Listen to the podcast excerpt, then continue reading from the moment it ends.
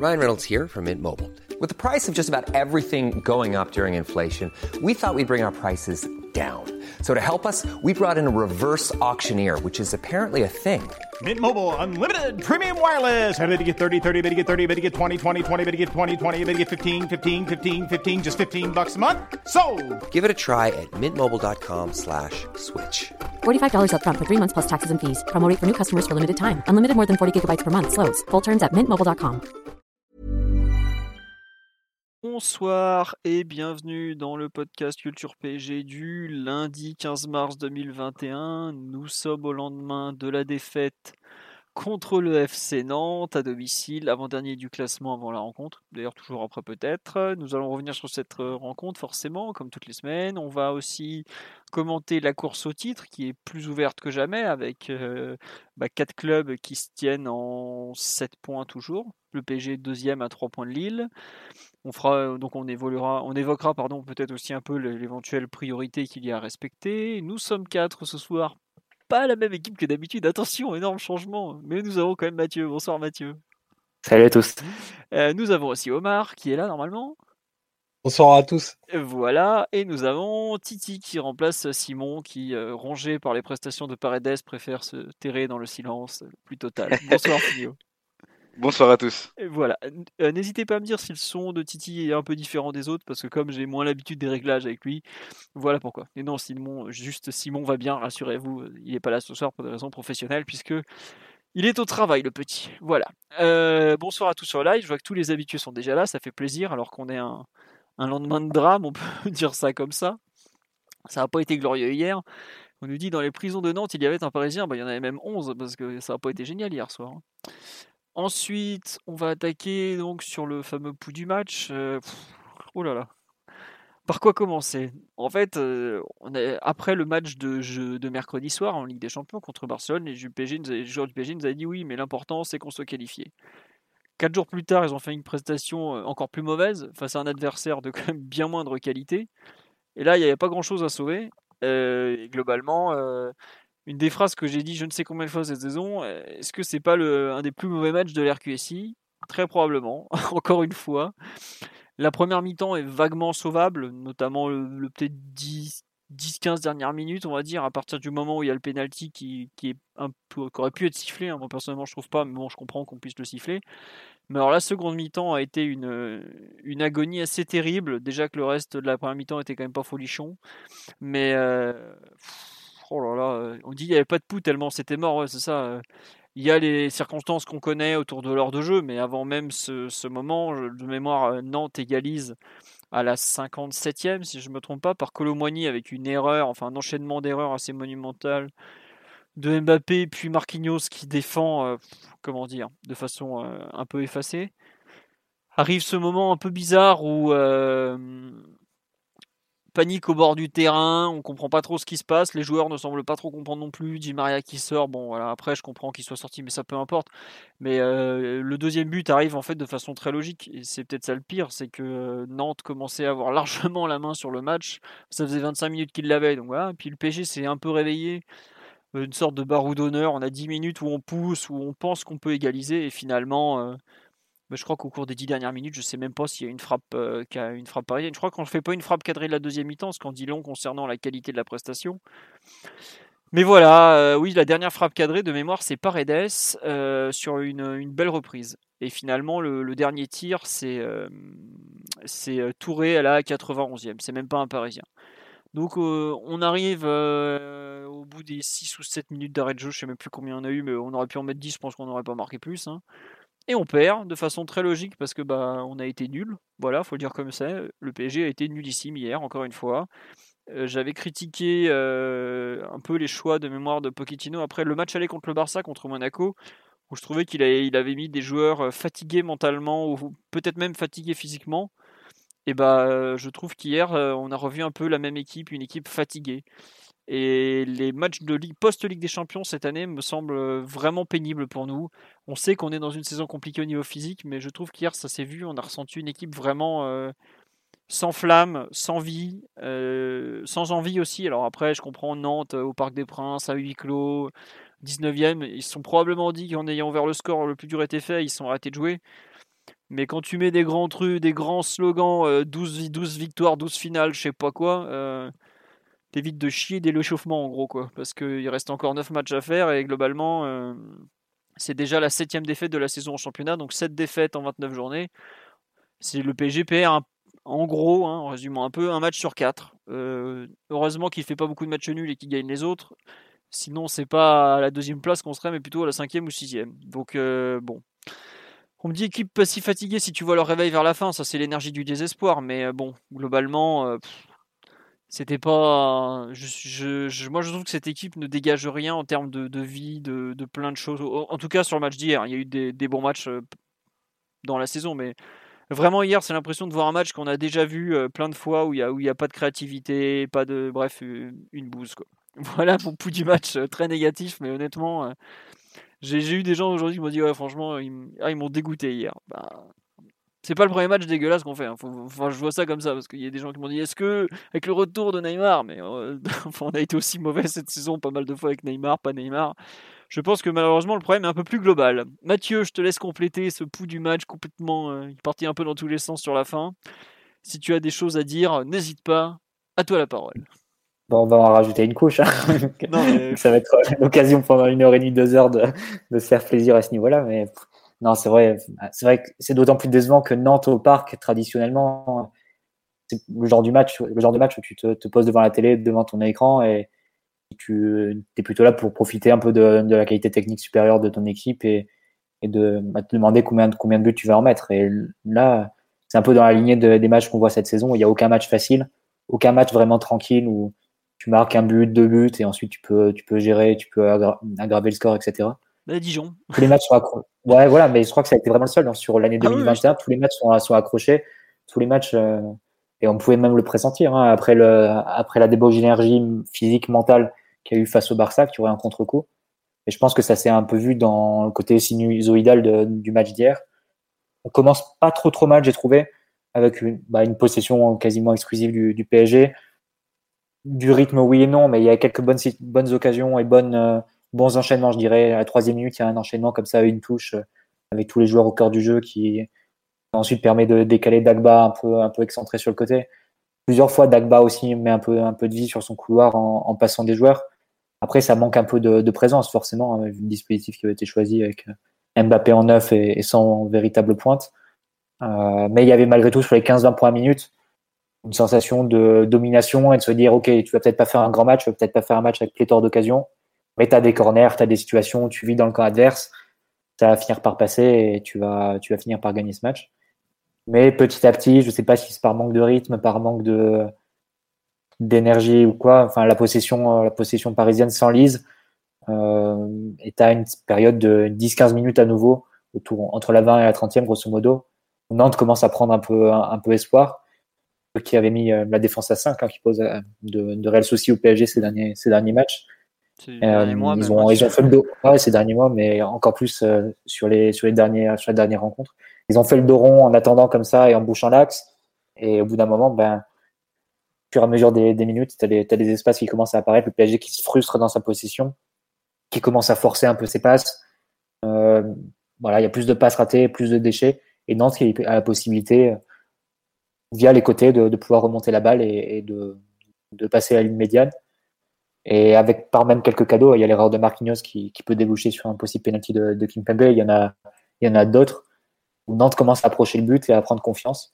Il y en a Red Navas comme ça au cœur de la, première mi-temps euh, où tu vois vraiment l'apathie parisienne. C'est un ballon qui est récupéré, Nantes qui peut, qui peut passer et, progresser sur le côté. Et tu as un retour comme ça au trop de, de Verratti, Danilo et Rafinha qui suivent pas l'incursion de, de Blas dans, la surface, qui peut reprendre seul dans, dans les 16 mètres, et, Navas qui fait un, un, très très bel arrêt encore une fois. Mais tu, tu sentais déjà que Paris commençait à perdre un peu la, la maîtrise d'un match qui aurait dû être facile et, et, qui aurait pu se plier plus tôt. Euh, tu, tu, te reprends un peu, tu te reprends malgré tout sur la fin de la première en fait, ouais. ouais. Hmm. Non, non, c'est vrai, je, je suis d'accord, j'allais y venir tu as un rebond, un, semblant de rebond sur la fin de la première mi-temps où tu as comme ça deux, trois actions qui sont, sont un, peu plus, euh, un peu plus rapides, ben justement sur le but de Draxler. Pareil, une combinaison axiale entre, il me semble, Rafinha, Di Maria, Mbappé. Je me demande si Rafi, euh, Verratti, Rafinha, Di Maria, Mbappé, il me semble. si je les oublie, si j'en oublie pas. Et Draxler qui arrive comme ça en second rideau pour, pour marquer. Danilo aussi au tout départ, je crois. Hein. Si possible. il y a beaucoup de joueurs impliqués comme ça sur des, sur des redoublants de passe à l'intérieur, ça fait un beau but à la fin.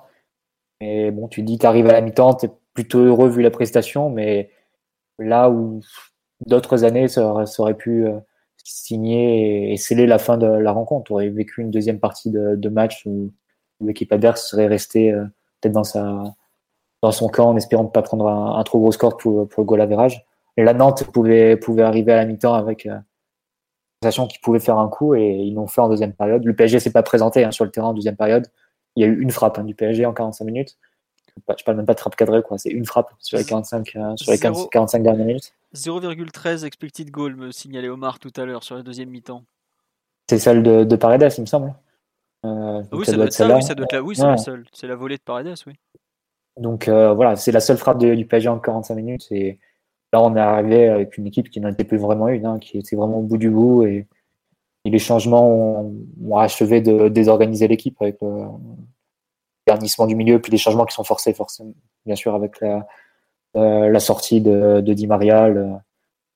du coup, tu te retrouves avec une équipe qui est plus vraiment fonctionnelle, avec Draxler à droite, Danilo Paredes au milieu, etc. T'es pas forcément dans les mêmes, dans les bonnes dispositions pour remonter, mais même t'as pas, le, mal était fait et l'équipe avait, euh, avait cédé, abdiqué plus tôt et c'est vraiment euh, inquiétant. Enfin, on n'a pas l'impression de voir une équipe qui lutte pour le titre en fait. Mm. Que bah, tu, peux, tu peux accepter que, que tu sois moins bien dans le jeu et d'être euh, voilà, c'est la saison, etc. T'es pas, pas dans le coup. Tu sais que tu vas pas faire des grands matchs et des grandes prestations, mais t'as pas non plus le, ni le caractère ni même la, tenue mentale de, de, gérer des résultats, de faire comme Lille qui des matchs qu'ils peuvent perdre comme ce week-end, ils arrivent à faire des matchs nuls et des, matchs nuls, ils, qu'ils arrivent à transformer en victoire sur des buts à la fin, à la fin de match. Paris, dès que, le, match tourne un peu dans le mauvais sens, tu perds et, ça fait la septième fois. Donc, euh, au bout d'un moment, le classement ne plus et, et, tu vois pas vraiment une équipe qui est, qui est en mesure de lutter pour le titre. Donc, euh, bah, c'est ce qu'on dit. la sensation qu'on va se laisser vivre hein, pour, la, fin de saison. C'est qu'on n'a pas l'impression de voir les joueurs se, se défoncer pour le titre, que ça n'a pas l'air de de les concerner. On me dit, est-ce que vous avez l'impression de vous être fait pisser dessus hier par vos propres joueurs? Oh, Peut-être pas, mais c'est vrai que disons que les, les, belles promesses nées après Monaco ont déjà volé en éclats après deux matchs. Quoi, parce que autant Bordeaux, il y avait une vraie volonté à la fin du match, même en souffrant un peu de tenir le score alors qu'il n'y avait que 1-0. Dijon, ça avait été quand même assez bien géré, même si on connaît la faiblesse de Dijon.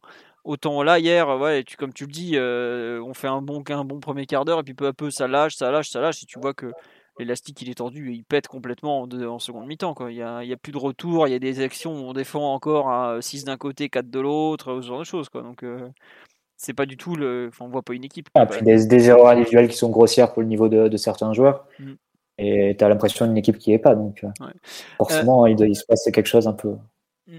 Juste, euh, j'ai lu là, des réactions un peu en vrac. On me dit effectivement l'équipe est bouillie physiquement et mentalement. Les regards de Verratti et Mbappé sont vides hormis quelques matchs, euh, quelques préparations spécifiques pour des matchs de Champions League, ils n'ont plus de jeu plus d'envie, encore plus à huis clos. Euh, Titi, avant qu'on donne la parole aussi à Omer du 20e, euh, qu'est-ce que tu en penses un peu de ce, PSG d'hier soir sur l'aspect vide un peu de, qui, est ressorti du match et un peu des, joueurs? Ouais, je, suis assez, d'accord avec ce qui a été dit par, par, l'auditeur. Je crois qu'on est à... ça fait pas mal de matchs euh, à, la maison, euh, toutes compétitions confondues, qu'on est assez, euh, assez quelconque pour ne pas dire très, très mauvais. Euh, je sais pas si la préparation physique, cette année assez compliquée, le coronavirus, etc., l'enchaînement des, blessures de certains peut jouer.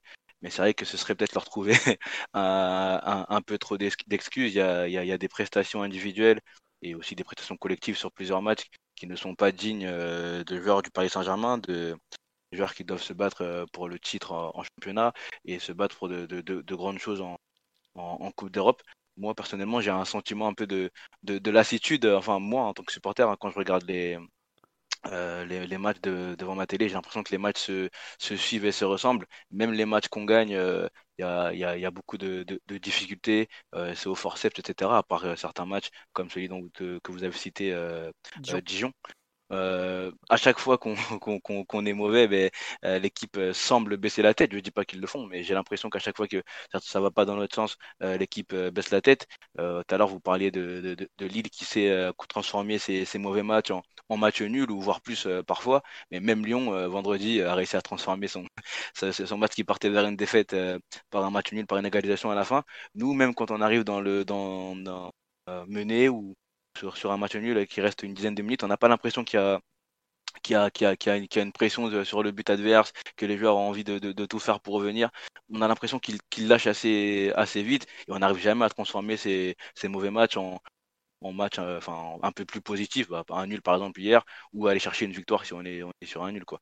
Donc euh, c'est assez assez bizarre comme euh, comme saison. On est déjà à, à cette défaite. Tout à l'heure on disait hors podcast avec Marty que on a déjà fait neuf défaites de compétition confondues Ouais. je crois que c'est déjà le plus gros le plus gros total sous l'ère QSI. La dernière fois c'était avec Carlo et Comboiré, ce qu'on disait avec Marty tout à l'heure. Et donc on va sans doute finir à, plus et c'est assez, euh, je vais pas dire honteux, mais c'est assez décevant pour, euh, pour une équipe de ce calibre-là. Après, il y a, y, a, y a, quand même pas mal de, de, de, de joueurs et, et peut-être parfois quelques, quelques choix qui sont, qui sont troublants. Oui, oui, oui. Ah, tu, oui, les choix. Bah, en fait, les choix, on est obligé d'en parler parce que bah, quand tu sors une bouillie pareille, euh... enfin, je sais pas si ceux sur le banc auraient fait pire, mais ça paraît compliqué quand même, quoi. Y tu as, tu as quand même pas mal de joueurs qui avaient joué euh, trois jours plus tôt. Euh, et moi, par exemple, enfin après. Ah, ceux qui ceux qui étaient sur le banc, tu les as vus en deuxième mi-temps, qui se sont rentrés. Hein. Est-ce que tu aurais aimé voir Kerrer sur, sur, le terrain dès oh le début? Est-ce que tu oh aurais, est aurais, aimé voir Sarabia, etc. Bah franchement. Là, je vais changer la moitié de l'équipe, mais tu as l'impression que c'est interchangeable. Hein. Bah ouais, non, quand même les vois... cadres te lâchent, te lâchent sur un match pareil, mm. c'est pas for c'est forcément pas les, les, joueurs de rotation à côté qui vont. Mais quand je vois comment on est bouilli à l'heure de jeu, Mathieu, tu vois, limite j'aurais préféré même un Sarabia avec toutes ses limites et tous ses mauvais choix, le fait qu'il bouge ne serait-ce qu'un peu, euh, qui va peut-être faire un peu plus de repli, de courir un peu plus pour euh, l'équipe. Franchement, j'étais prêt à le voir un peu plus tôt. Moi, je, trouve vraiment que cette équipe, elle est, elle fait user quoi. Elle me semble, euh, ils arrivent à se motiver trois matchs et renouveau ils lâchent parce que euh, mentalement, ils n'arrivent plus à tenir. Quoi. Là. En fait, en gros, dès qu'on a deux matchs dans la semaine, s'il y en a un qui est un peu exigeant, le deuxième, euh, tu sais que il n'y a, a, pas assez d'essence dans le moteur. Quoi. Et de mémoire, enfin, c'est un peu ça. Euh, ça a été un peu toute notre saison euh, comme ça. Quand je, re, je, revois la liste des défaites. Bon, je mets celle de côté à à Lens puisque bah, à, à Lens, ouais, voilà à Lens c'est même pas la vraie équipe voilà pareil Marseille c'était encore on était encore en Covid mais tu as celle à contre. Euh, attendez, je, je, cherche. Voilà. Euh, bon, Leipzig, pareil, il y a tellement. Quand on perd à Monaco, par exemple, on a déjà le retour contre Leipzig en tête. Quand on fait 2-2 contre Bordeaux, qu'on peut considérer comme une bête défaite, pareil, on a Monaco, euh, on a Manu en tête. Après, on se qualifie contre Bachakshir, bim, on se prend les pieds dans le tapis comme pas permis contre Lyon. Euh, après, on revient un peu, tu vois. Là, on gagne 4-0 contre Montpellier. On se dit que c'est bon. Allez hop, on rechute à Lorient. Euh, juste après, on, contre Nice, on fait un match horrible, mais on avait déjà le Barça en tête. Heureusement, on, gagne contre Nice, je même pas encore comment. Enfin, si, un coup de chance à la fin. Barça, on gagne, évidemment, on fait n'importe quoi contre Monaco. Pareil, l'équipe, elle a l'air rincée. Et je trouve qu'en fait, tu as ce, cette incapacité à enchaîner des matchs concrets qui se confirment vraiment semaine après semaine après semaine. Quoi. Et hier, euh, bah, on a vu un peu tous les mots du PSG, euh, que globalement, euh, l'équipe qui s'étend comme pas permis sur, euh, sur le. Enfin, c'est même pas s'étend, voilà, elle s'éparpille sur le terrain dès que ça va pas. Les contre-attaques, on n'arrive pas à juguler. Le, quand il faut revenir dans le match, on n'y arrive jamais. Mais il va falloir faire avec. Mais je me demande que, quels vont être les les leviers un peu activés par ce bon Pochettino pour tenter de, faire autre chose que, que, ce qu'il a sous la main. Je sais pas Omar, ton avis un peu sur le match d'hier et un peu. Est-ce que tu n'as pas aussi l'impression de cette sensation de ce, ce sentiment pardon de, répétition encore dans les dans les performances parisiennes? Euh, Répétition, non, c'est une continuité en quelque sorte.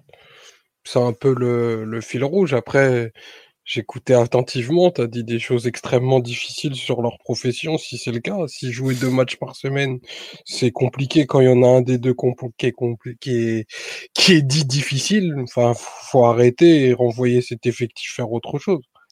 Non, clairement, hier, c'est un nouveau match raté qui ne peut, à mon sens, pas s'expliquer par une, par une quelconque euh, décompression euh, du fait que les joueurs eux-mêmes ont dit qu'ils sont dans un sprint final et ils savent bah, il faut lâcher le, moins de points possible et qu'on était dans une situation très très favorable au, coup d'envoi que les joueurs et le staff ne pouvaient pas ignorer. Donc l'absence de, de compétitivité sur cette rencontre, en fait, elle, est, elle, est, elle reflète juste le, le niveau global que, que l'équipe bah, montre la plupart du temps en championnat on pourrait se dire qu'on choisit les matchs. En tout cas, si on les choisit, on, a très très mal choisi le moment d'avoir de se prendre les pieds dans le tapis.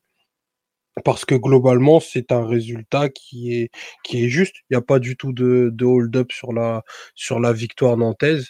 Alors, ils ont fait, ils ont peut-être fait des choses très simples, mais ils les ont faites euh, de manière pleine et entière et en concernant les, les 14 joueurs qui ont, qui ont foulé la pelouse, ce qui est loin d'être, euh, loin d'être le, le cas des Parisiens.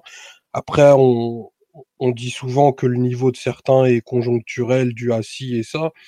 La réalité, c'est que globalement, il y a certains noms, une fois qu'ils sont alignés, bah, tu sais que la, la, chute compétitive de l'équipe est totalement abyssal et on ne pourra pas passer à côté de, de certaines perfs individuelles qui en disent très très très très très long sur euh, ben, le, le, niveau moyen de, de l'équipe. Parce que ben en gros euh, en gros sans les sans les buts de Mbappé ben, t'as quasiment aucune chance de gagner un match en Ligue 1 je, grossis volontairement le trait, mais c'est c'est un peu ce que tu te dis dans un match comme celui-ci où il est totalement effacé et où Verratti enchaîne euh, le pauvre un deuxième match consécutif où il est pas bon. Et c'est c'est des chutes de tension dont tu peux pas te permettre dans cette équipe. C'est c'est pas possible.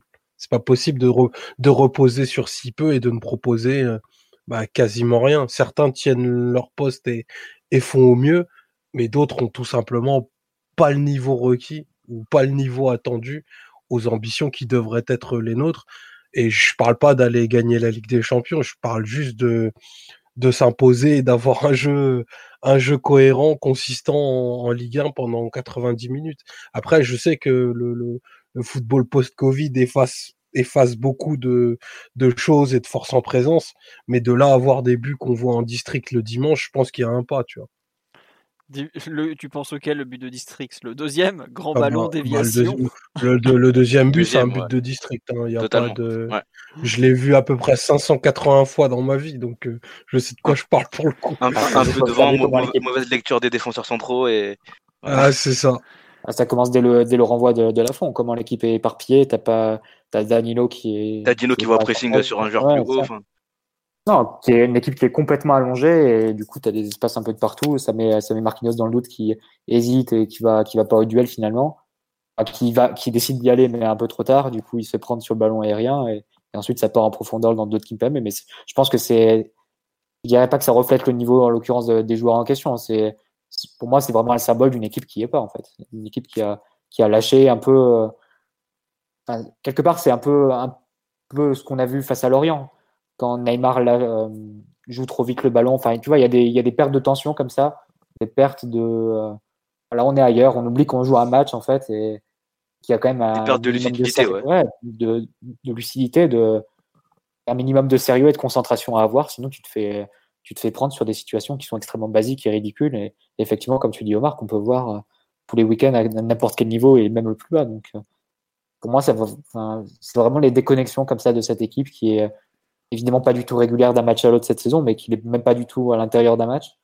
Comme ça, des, des bonnes périodes qui rappellent quand même que tu as, que de la qualité. Et malgré tout, l'équipe que tu as hier, évidemment qu'il y a, des, y a des, des, points qui sont dysfonctionnels. On parlera de Mbappé en neuf tout à l'heure, mais normalement, tu as assez de joueurs et, de techniques sur la pelouse pour rouler sur une équipe comme Nantes. Et, et, au final, tu te crées assez peu de choses dans le jeu, ou bien tu as des bonnes périodes, mais pas sur la durée tu même pas la capacité à tenir le, même sans être brillant dans le jeu, tu même pas la capacité à tenir le ballon, à être protégé un peu par, par la maîtrise et par la possession. Donc, euh, non, pour moi, c'est vraiment euh, comme ça des symptômes d'une connexion d'une équipe qui est, qui est pas. Et ça se traduit aussi par les performances des, des leaders en, principaux de l'équipe parce que, Omar, tu disais oui, les, les joueurs à côté ont pas, certains n'ont pas le niveau, c'est possible, et je suis d'accord, mais euh, on va dire que c'est des joueurs sur lesquels tu peux pas te baser, tu peux pas te baser sur Danilo ou sur Draxler ou sur, sur d'autres qui portent l'équipe et qui, euh, qui t'aident et qui t'approchent à la victoire. C'est des joueurs qui vont peut-être être bons quand toute l'équipe est bonne, Mais il faut, pour moi, c'est surtout les leaders, et en l'occurrence Marquinhos, Kimpembe, Verratti, Mbappé. C'est plus ces joueurs-là à manière, à manière à un niveau important de régularité dans ces matchs-là. Et quand eux lâchent, bah forcément, les autres ne sont pas capables de compenser. Oui, oui, je, je pensais pas que tu allais t'arrêter là-dessus en fait. On nous demande, tiens, est-ce que c'est pas le plus gros risque de rater la Champions League depuis 10 ans? Mais ça, on va en reparler après dans la deuxième partie sur euh, la, course au titre. Pareil, on nous dit, euh, est-ce qu'on risque pas une saison blanche? Oh, il y a quand même. Euh, déjà, on a gagné le trophée des champions quand même. Premier titre de notre entraîneur, faut pas l'oublier. Mais oui, il faudra voir. Et là, il y a une semaine décisive où le PSG peut perdre gros parce que si on perd contre Lille en Coupe de France et contre Lyon en championnat, on peut possiblement se retrouver bah, donc éliminé de la Coupe, donc terminé, et à 6 points de Lille euh, avec encore 8 matchs à jouer. Donc c'est vraiment une semaine décisive et ce que tu dis Mathieu en fait c'est je suis, je suis totalement d'accord avec toi mais on, dirait que par moment euh, en fait ils ont pas envie de jouer. Je sais pas. Euh... C'est pas une question d'envie, enfin peut-être pour certains mais je pense qu'il y a vraiment une question de je sais pas après c'est je suis d'accord c'est c'est réducteur de tout de tout réduire au en terrain. Je vais pas je vais pas être simple dans, dans, cette analyse là mais Malgré tout, quand, la, tête ne suit pas, il y a quand même des pertes de niveau qui sont un peu, un peu grossières. En fait, je trouve qu'au sein d'un match, comme euh, la tête ne suit pas et qu'on n'a pas d'acquis et de, de, quoi se reposer, de quoi se mmh reposer collectivement, un truc tout bête, le PSG, c'est pas faire une position défensive. C'est un truc ça fait ça peut faire halluciner quand on voit que des fois pendant des années euh, on a été capable de le faire sur des mi-temps complètes presque avec Blanc ou, même avec Tourelle hein. on a fait des matchs où, il se passait rien la première mi-temps mais c'était presque volontaire parce qu'on n'avait pas de joueurs euh, là euh, on a l'impression que en fait on est un peu entre deux eaux entre d'un côté la volonté de Pochettino d'avoir un football intense tourné vers l'avant tout ça mais de l'autre côté, l'impossibilité de l'assumer sur des périodes longues, et même des fois l'impossibilité de l'assumer même sur des périodes courtes, hein, comme hier. Et au final, tu ni l'un ni l'autre, et tu as une équipe qui finalement n'a plus de réflexe, n'a plus de rythme, euh, ne sait plus quoi faire. Alors sur certains matchs, on sait très bien le faire. Hein, je pense euh, l'aller à Barcelone par moment, on a, on a vite, euh, on a su mettre le pied sur le ballon, on a su gérer des temps, tout ça. Il y a des matchs où on n'y arrive pas du tout. Euh, je pense au match par exemple le premier mi-temps à Marseille où on se fait dominer parce que bah, ils nous prennent le ballon, ils nous font cavaler. Mais en fait, cette équipe, euh, euh, on a un vrai souci de gestion temps fort, temps faible, qui ne paraît pas s'améliorer en fait de semaine après semaine après semaine. Parce que par exemple là, quand on mène 2-1 à Lorient, c'est, enfin, j'ai pas de dire que c'est la même situation qu'hier, mais pas loin dans le fond. C'est-à-dire que c'est un match où un peu bourbier, face à une équipe mal classée, tu te mets en situation ultra favorable. Parce que ce genre d'équipe, normalement, euh, une fois que tu mènes, tu as fait le plus dur. On a réussi à casser le 5-3-2 euh, adverse, ou oui, c'est ça, c'était un 5-3-2 à peu près. Euh, mais pourtant, tu, tires des rafales dans le pied. Quoi. À Lorient, tu as le fameux coup franc de, Neymar où on fait n'importe quoi. Hier, tu as la passe en retraite de Mbappé où Enfin, euh, je sais pas si la LFP lui a accrédité une passe décisive, mais ils peuvent presque, hein, parce qu'elle est magnifique. Hein. Colomani, euh, belle, alors là, nickel. Hein. Cadeau bondinois, mais bon, c'était peut-être pas le, le, moment. Et vraiment, je je comprends pas en fait euh, où un peu veut en venir l'entraîneur déjà, parce qu'on pourra, je pense qu'on va parler un peu de, de ce qu'on a vu en termes de jeu collectif, même si on n'a pas vu grand-chose, mais surtout à quel point il il arrive pas, j'ai l'impression un peu à corriger des, lacunes qui, qui peut-être euh, étaient pas si. Enfin, qui sont facilement corrigeables. Quoi. Je pense notamment le, leur dire par moment, bah tant pis de, de faire de la possession défensive s'il le faut pour, pour user, fatiguer et, et un peu euh, endormir le match. Quoi. Hier, on n'arrive pas à endormir le match et au contraire, c'est Nantes qui nous impose un défi physique qui nous fait exploser. Et rien que ça, c'est. Enfin voilà.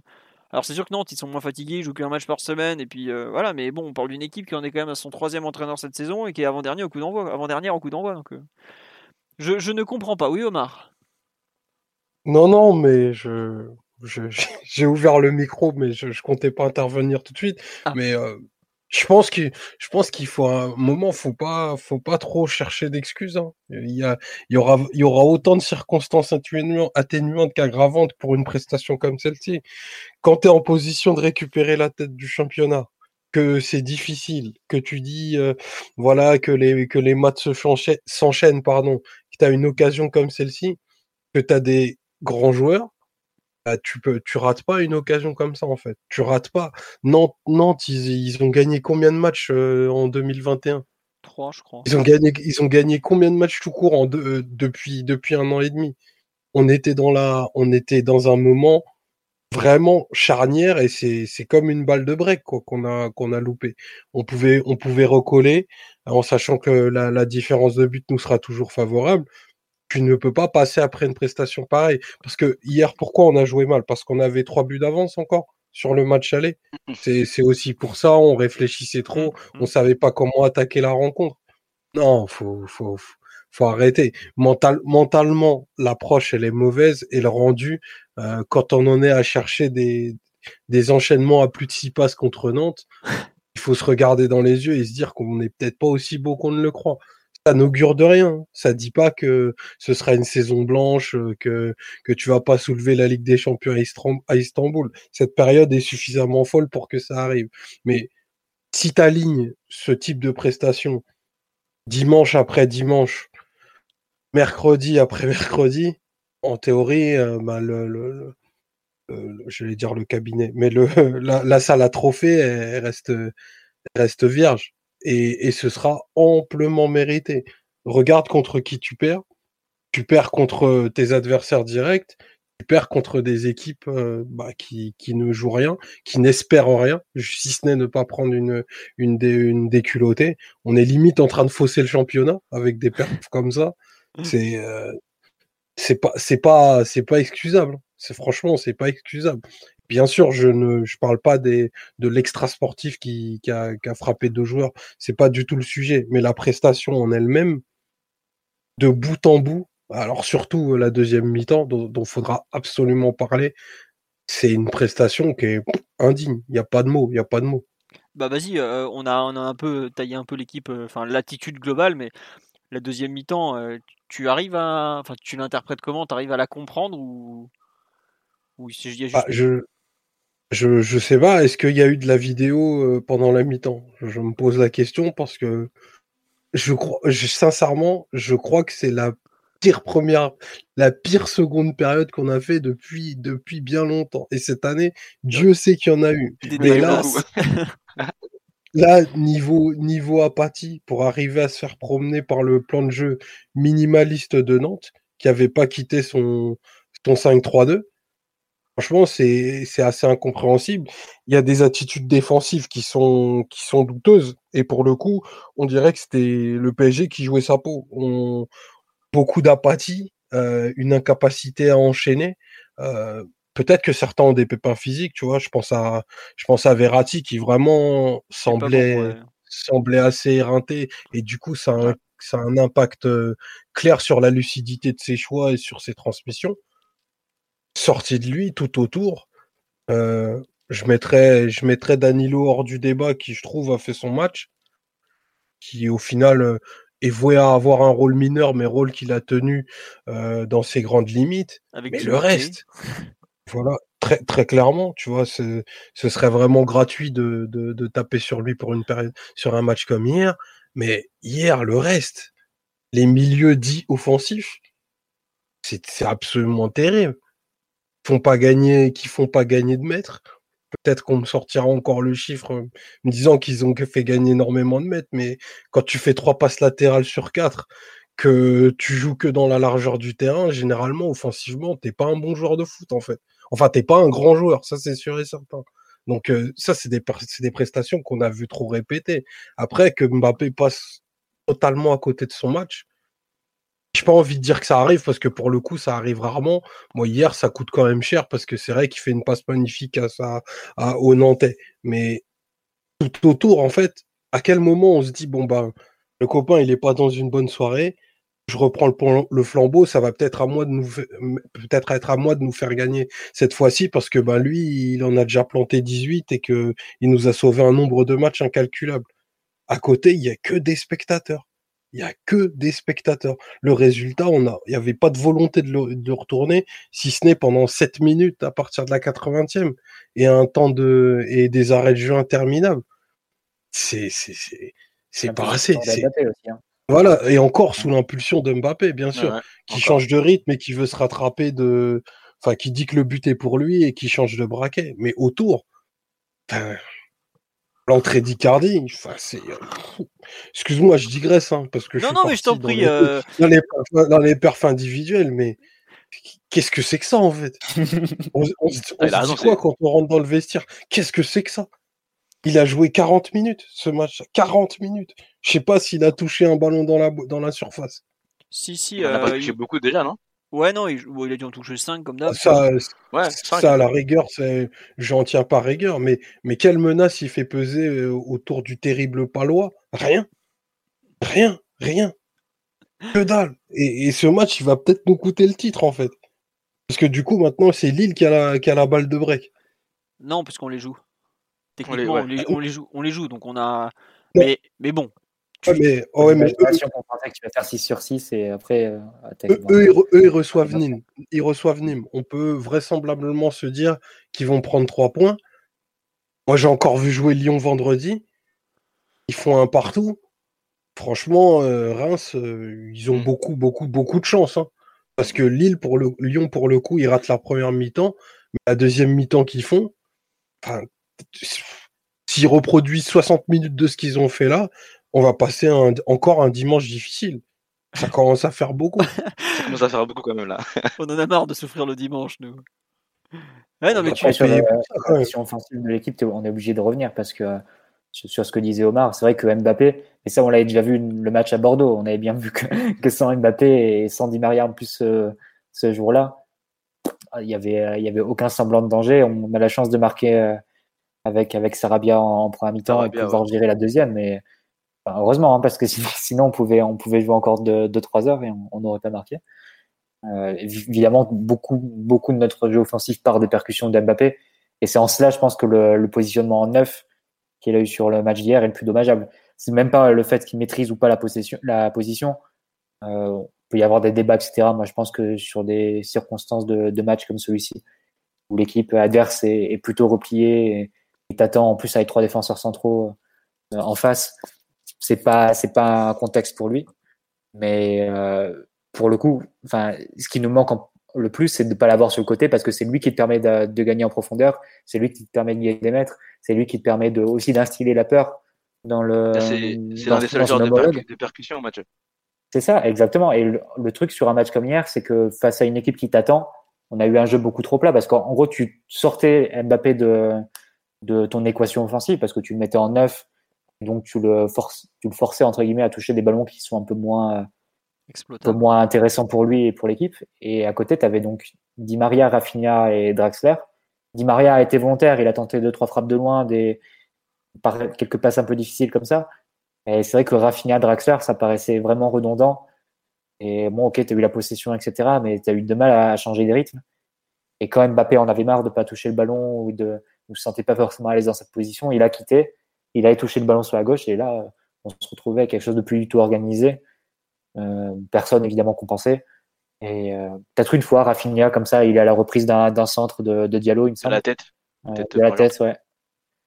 Mais sinon, ça n'a pas, vra- ça a pas été vraiment compensé. Et cette animation offensive qui n'a pas, qui a pas vraiment marché. Et après, évidemment, je ne reviens même pas sur le néant de la deuxième période parce que là, il n'y a même pas eu d'attaque construite en fait, jusqu'aux dix dernières minutes. Mais même Et dans les déjà, sur la première mi-temps, hein. il y a quelque chose de. Même Ouais, sur la fin. Mathieu, c'était des Bah, rushs individuels et c'est tout. hein. Ils prennent le ballon, ils vont vers Ouais, c'est Mbappé qui prenait, qui, prenait la balle, euh, qui prenait la balle le long de la ligne de touche et qui essayait d'en passer trois. Ça, Ou Verratti, hein, pareil. hein. Ou Verratti, Ouais, il a eu Verratti quelques aussi. actions. Et même Mais tu vois, Mathieu, Déjà, dès la première, dès la première mi-temps, la façon dont on a organisé avec des profils redondants derrière Mbappé, sur le papier, tu dis, ouais, tu as des bons joueurs et tout, mais le foot, c'est c'est des complémentarités. Et, et tu dis que, voilà, tu, en fait, tu, te, tu perdais sur les deux tableaux. En fait, tu n'avais pas le numéro 9 et tu utilisais mal les qualités d'Mbappé qui t'auraient été vraiment utiles face à un bloc si tu l'utilisais peut-être un peu plus excentré et, un peu plus dans la profondeur. Parce que tu te coupais de la profondeur, en fait, en utilisant Mbappé euh, numéro 9. Et Nantes ne défendait même pas si bas que ça. Mm. Et tu vois ce que tu dis, Mathieu, sur Mbappé qui, qui se déporte. Au final, on a eu, je crois, j'ai deux actions en tête où c'est quand il essaie de venir toucher le ballon, bah le but. Je crois qu'il a, un- il, il se déporte un peu. Et l'action, il fait la louche euh, sur Verratti, Verratti qui lui remet et euh, il tente une frappe qui est un peu écrasée que le compte sort euh, du pied. Je sais pas si vous voyez cette euh, euh, cette action, pardon. C'est Oui. les seules fois où vraiment il, a, Lafont, on a hein. réussi à. Ah oui, euh, ça, pardon, la, fond, la sort du pied. Euh, mais sinon, euh, je crois que mercredi, Verratti disait après le match de Barcelone que oui, on, on a que Kylian comme joueur de, de profondeur. les autres profils qu'on avait sur le terrain, moi, Drexler, et j'ai oublié c'était qui l'autre, pardon, on n'est pas trop des joueurs de profondeur, ouais Icardi, et donc on, on prend pas trop la profondeur, on a, on a essayé de beaucoup jouer sur, sur Kylian parce que c'est le seul joueur qui arrivait bah, à, proposer des appels et il s'est peut-être un peu fatigué, et ben hier, comme dit Mathieu, vu qu'on l'a mis euh, à ce poste de numéro 9, même cette profondeur-là, on, on l'avait plus, on a des joueurs qui sont très peu agressifs avec ballon. Enfin, moi je trouve, après je peux me tromper, mais Draxler et Rafinha ils sont, très peu agressifs avec ballon et c'est des joueurs qui prennent pas la, profondeur non plus. Donc des, des, des profils similaires derrière euh, Kylian qui, qui n'ont pas réussi ce, que, à faire autre chose et à faire des choses euh, beaucoup plus intéressantes pour qu'on puisse trouver euh, des, des, des, actions de, de, but. Quoi. Donc c'était assez compliqué déjà dès le, dès, le départ avec cette composition-là et la composition de, de Nantes avec les trois défenseurs qui n'étaient même pas si bas au final. Euh, je pense que dès le départ, dès la, dès la compo, euh, je me suis dit, ah, ça, va peut-être être, compliqué. Ah, ah. Si quelqu'un réussit à, à compenser les, les déplacements de, de, Mbappé, que Rafinha arrive à se projeter, etc., peut-être que, mais on n'a pas beaucoup vu ça. Non, et puis non, tu n'avais même pas besoin de jouer spécialement bas on les attaquait jamais en profondeur. Euh, les rares fois, enfin, euh, regardez les rares fois où Dagba et Diallo se retrouvent en position de centre, il y a strictement personne dans la surface. Ils ont juste à. plusieurs fois, Dagba prend, prend l'ascendant sur le joueur, euh, sur son joueur, et en fait, il se rend compte qu'il y a personne. Du coup, il fait son petit, son petit crochet et revient. Mais c'est vrai que tu as raison qu'il y a pas mal de fois où Dagba en première mi-temps, il a réussi à impulser deux, deux, trois choses sur le côté, et il a, il a pas pu trouver de personne dans la surface parce qu'il y avait, personne. Hein il y a eu un bon centre quand même, au moment où il fait un centre en retrait, où euh, Mbappé, la balle arrive trop vite sur son, son pied, il n'a pas le temps de, réagir et de tirer. Sinon, j'ai pas trop de Mais... bons centres comme ça. Et ce qui est terrible, c'est que à partir du moment où on fait rentrer un neuf pour occuper un peu la surface, à savoir Icardi, même si on saura jamais trop si le coaching était lié à, aux envies de Pochettino ou aux soucis de Di Maria, c'est quand même un point important. Euh, on n'arrive plus à aller jusque là-bas pour centrer en fait. Donc au final, on s'est trimballé une première mi-temps où on n'avait personne dans la surface alors qu'on arrivait, on avait du jus, on arrivait, à, peu près à combiner et à trouver de vagues positions dans les 30 mètres. Et on fait, jouer en seconde mi-temps le seul neuf de l'effectif disponible. Sauf qu'à ce moment-là, on n'a plus besoin d'un neuf, on a besoin, vu qu'on n'a plus rien, qu'on joue uniquement à l'énergie, chacun son tour, on avait limite plus besoin d'individualités qui sont capables de porter le ballon. Donc au final, tu as l'impression qu'on a joué avec les profils à l'envers même si, vu le rendu collectif, je ne sais même pas si on peut parler de profil qu'il faut ou tout ça, mais bon, on a un seul vrai bon joueur en ce moment en attaque performant, c'est Mbappé. Et comme tu, dis, comme tu l'as dit Mathieu, pour moi hier on l'a très très mal utilisé. On a grillé notre cartouche Mbappé tout seul, et vu que les autres, je ne mets pas plus ça des cartouches, bah les, les bisons, on est sur des, des pétards, des claques doigts quoi. On n'en a pas fait grand chose des claques doigts, même si on marque un but. Ah c'est évident. Bah, je, vais, répéter ce que j'ai mis dans, notre live, mais c'est vrai que Mbappé, on avait construit des choses avec lui excentré à gauche. On avait construit la, diagonale de Marquinhos pour accélérer le jeu et, réduire les, temps de passe, euh, attaquer plus directement le, bloc adverse. Et des bonnes situations avec Diallo. Euh, l'association entre les deux semblait prometteuse sur les, sur les matchs qu'ils ont joués récemment euh, ensemble.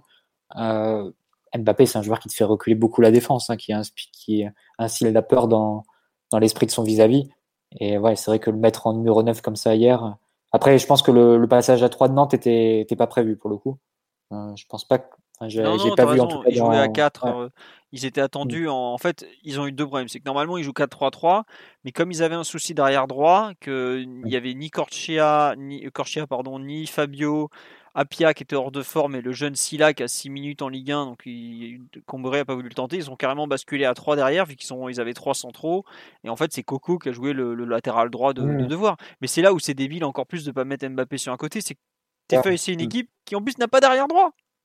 Et c'est là je suis, mais. Enfin, j'ai pas compris en fait. Pourquoi tu as une équipe qui se pointe sans arrière droit, tu as un, un des ailiers gauche les plus percutants de la planète qui a fait exploser en vol des mecs un peu plus cotés et non, non, là, on décide de le mettre devant. Alors après, peut-être que aussi Pochettino n'était pas content des récents matchs d'Icardi. On peut le comprendre aussi vu les matchs d'Icardi. Mais c'est vrai que les, choix euh, qui ont été effectués en termes d'individualité, même collectivement, sont pas. Enfin, je, je comprends pas. Et même, je sais pas ce que vous en pensez, mais pour vous, on a joué en 4-2-3 ou on a joué en 4-3-3 hier soir?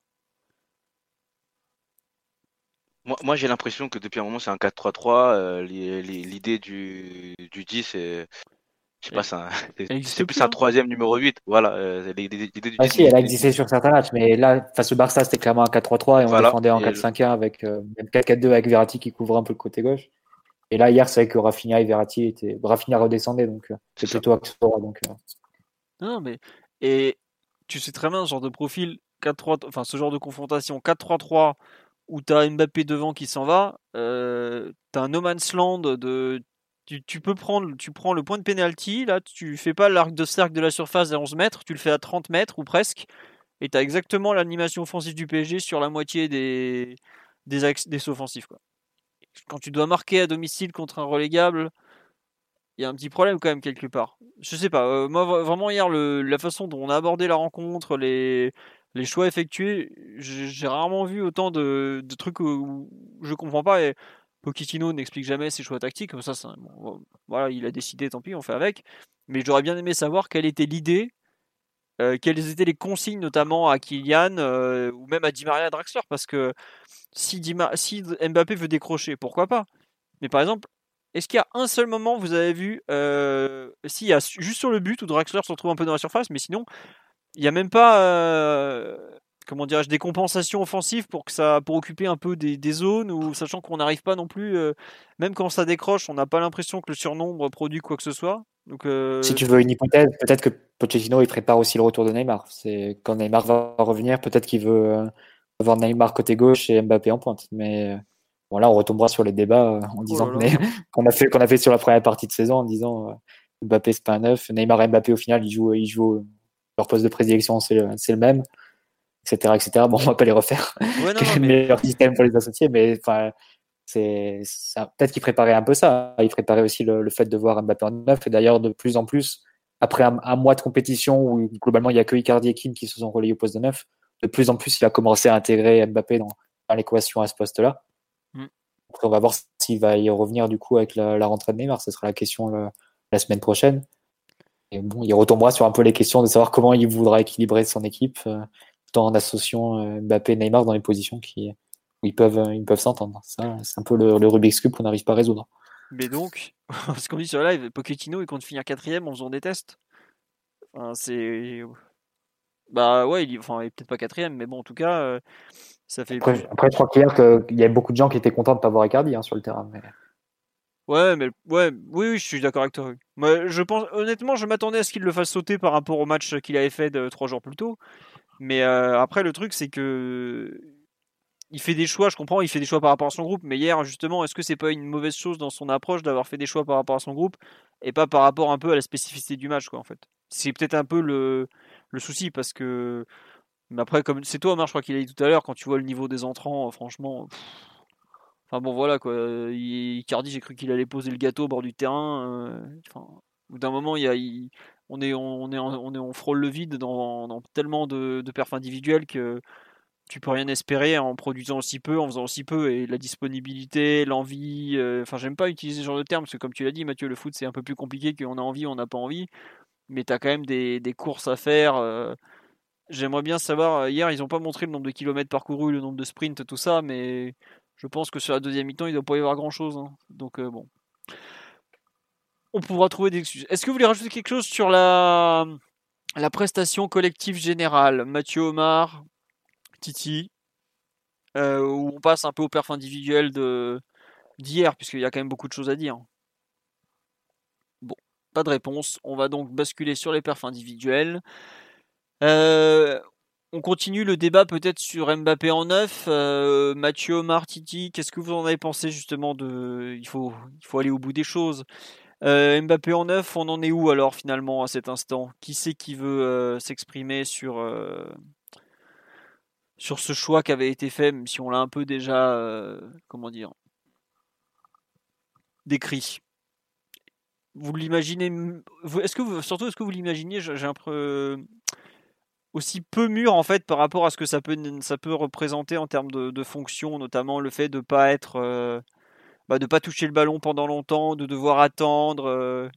Qu'est-ce que vous en pensez un peu? Oui, lancé Mathieu. une hypothèse parce que je vais, je vais pas épiloguer parce que j'ai déjà parlé sur ce sujet, mais j'ai l'impression qu'Mbappé il veut pas être numéro 9. C'est pas ce qu'il donne sur le terrain, ça me transmet pas la sensation qu'il a ce poste est fait pour lui. Il a envie de toucher le ballon, il a envie d'aller en percussion, il a envie de jouer de sa vitesse.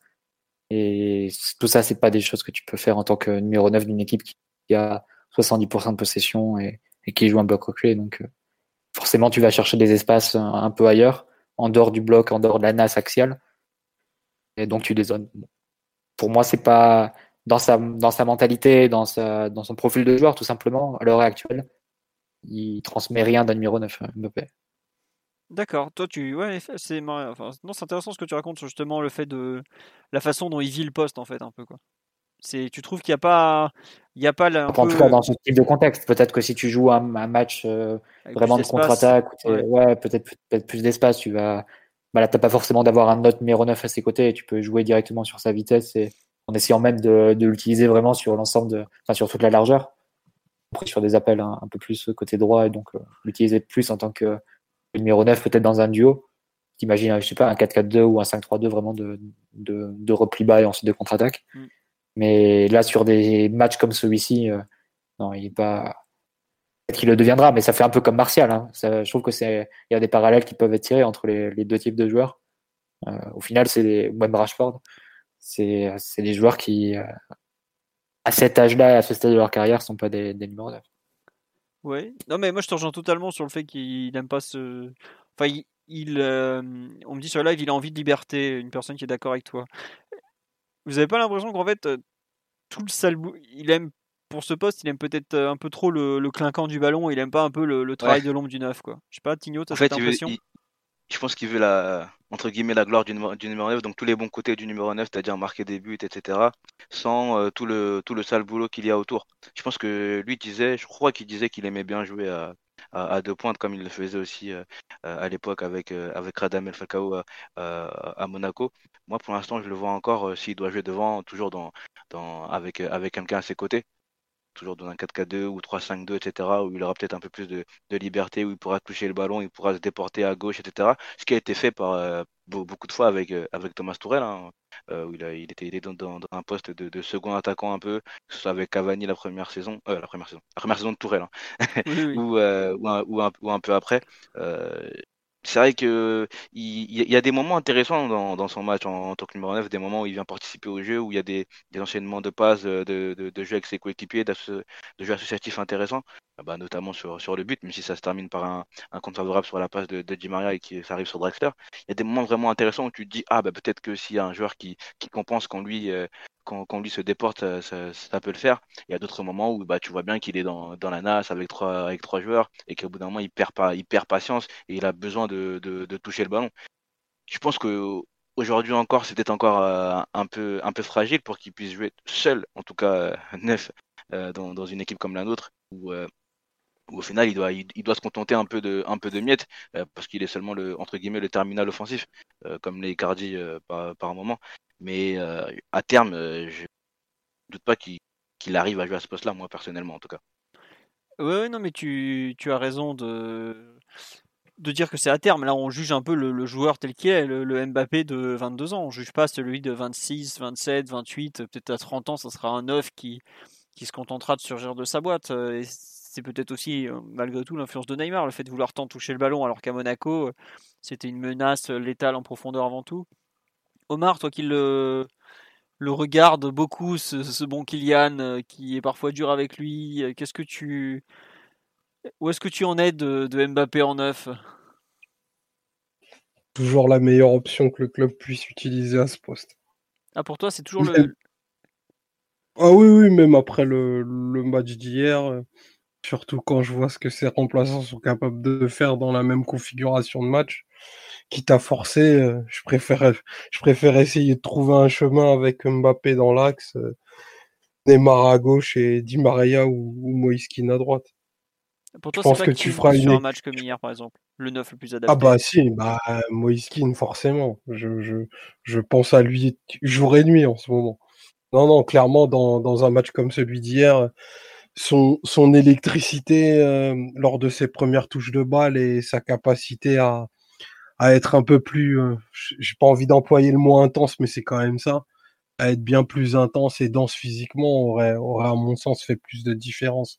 Même s'il a un peu plus de déchets, même s'il a, il est, il est un peu moins propre sur certains aspects, au moins lui, il crée. Et ça, c'est, c'est quelque chose de, de fondamental tellement tu as de joueurs euh, neutres avec le ballon, neutres dans l'attaque des espaces, euh, neutres quand les, quand les événements ne tournent pas en leur faveur. Mouiskin, lui, il est désinhibé et il aurait, il aurait apporté. pour en revenir à, pour en revenir à Mbappé en neuf, euh, du coup, c'est un, un débat qui, qui ressurgit à chaque euh, prestation ratée à ce poste-là. on a tendance à le mettre dans des matchs un peu, un peu casse-gueule, hein, où, où l'équipe n'est peut-être pas conditionnée mentalement à faire une grande rencontre. Et en tout cas, on fait beaucoup d'ajustements au milieu. Je pense que dans notre, dans une meilleure version, Mbappé garantit le nombre de buts, euh, un, nombre de buts supérieur ou égal à ce qu'il met quand il est côté gauche, et euh, une variété en termes de, de combinaison et de finition qui est au moins égale à, ce que ferait le, le meilleur avant-centre de l'équipe. Donc pour moi, euh, ben, c'est son, c'est son meilleur poste actuel et c'est encore plus le, celui du futur. D'accord, bah écoute, c'est radicalement opposé à, à ce que Titi, Mathieu et moi pensons, je pense, à cet instant. Mais je sais pas, le, le fait justement qu'il soit jamais dans la surface sur les centres, ça te, ça te choque pas par exemple? C'est un truc qui me, qui me rend fou quoi. T'as un 9, t'es pas dans la surface sur un centre, t'es enfin, es où quoi? Après Mbappé, tu peux pas en faire un joueur, euh, un joueur fixe, c'est pas possible.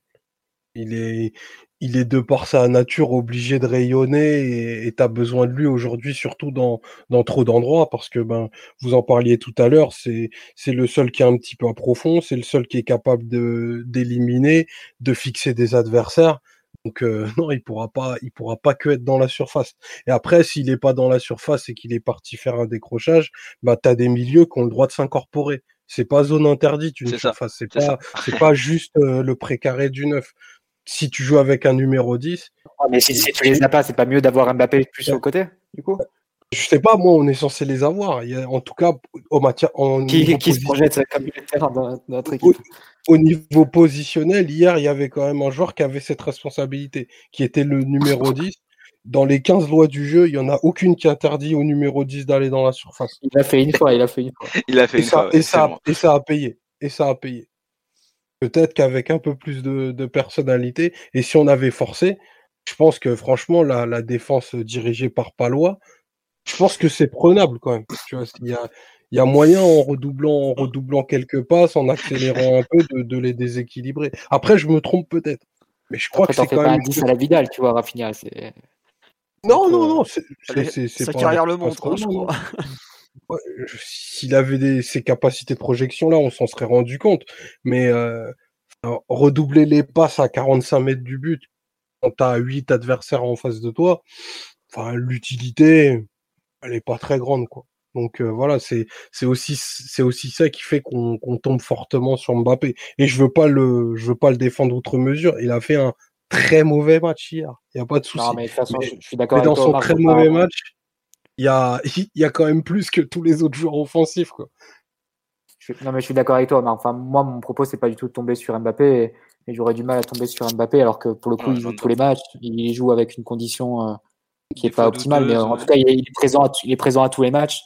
Et il, il, en réussit quand même quelques, pas mal, même si c'était pas sa meilleure saison à Paris. Mais il en réussit, il en réussit beaucoup dans, dans la mesure de, de, son, de ce que son physique lui permet pour le moment. Mais après, c'est pas c'est pas la question du coup de lui tomber dessus ou de dire qu'il c'est juste de savoir comment t'optimiser ses qualités à un moment où tu as grosso modo que lui qui peut euh, te rapprocher du but en fait.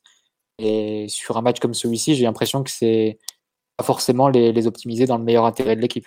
C'est juste ça. Parce que Mbappé sur un côté, ça te fait gagner plus de terrain, ça te fait gagner plus de duels et ça te fait gagner euh, ouais, la possibilité de d'aller plus directement vers le but. Alors que là, évidemment, si tu dans un, dans un monde idéal, effectivement, s'il joue numéro 9 et que derrière, tu as Marcos Llorente ou tu as Federico Valverde et ce genre de milieu. Ou Blaise. Ok, ça peut.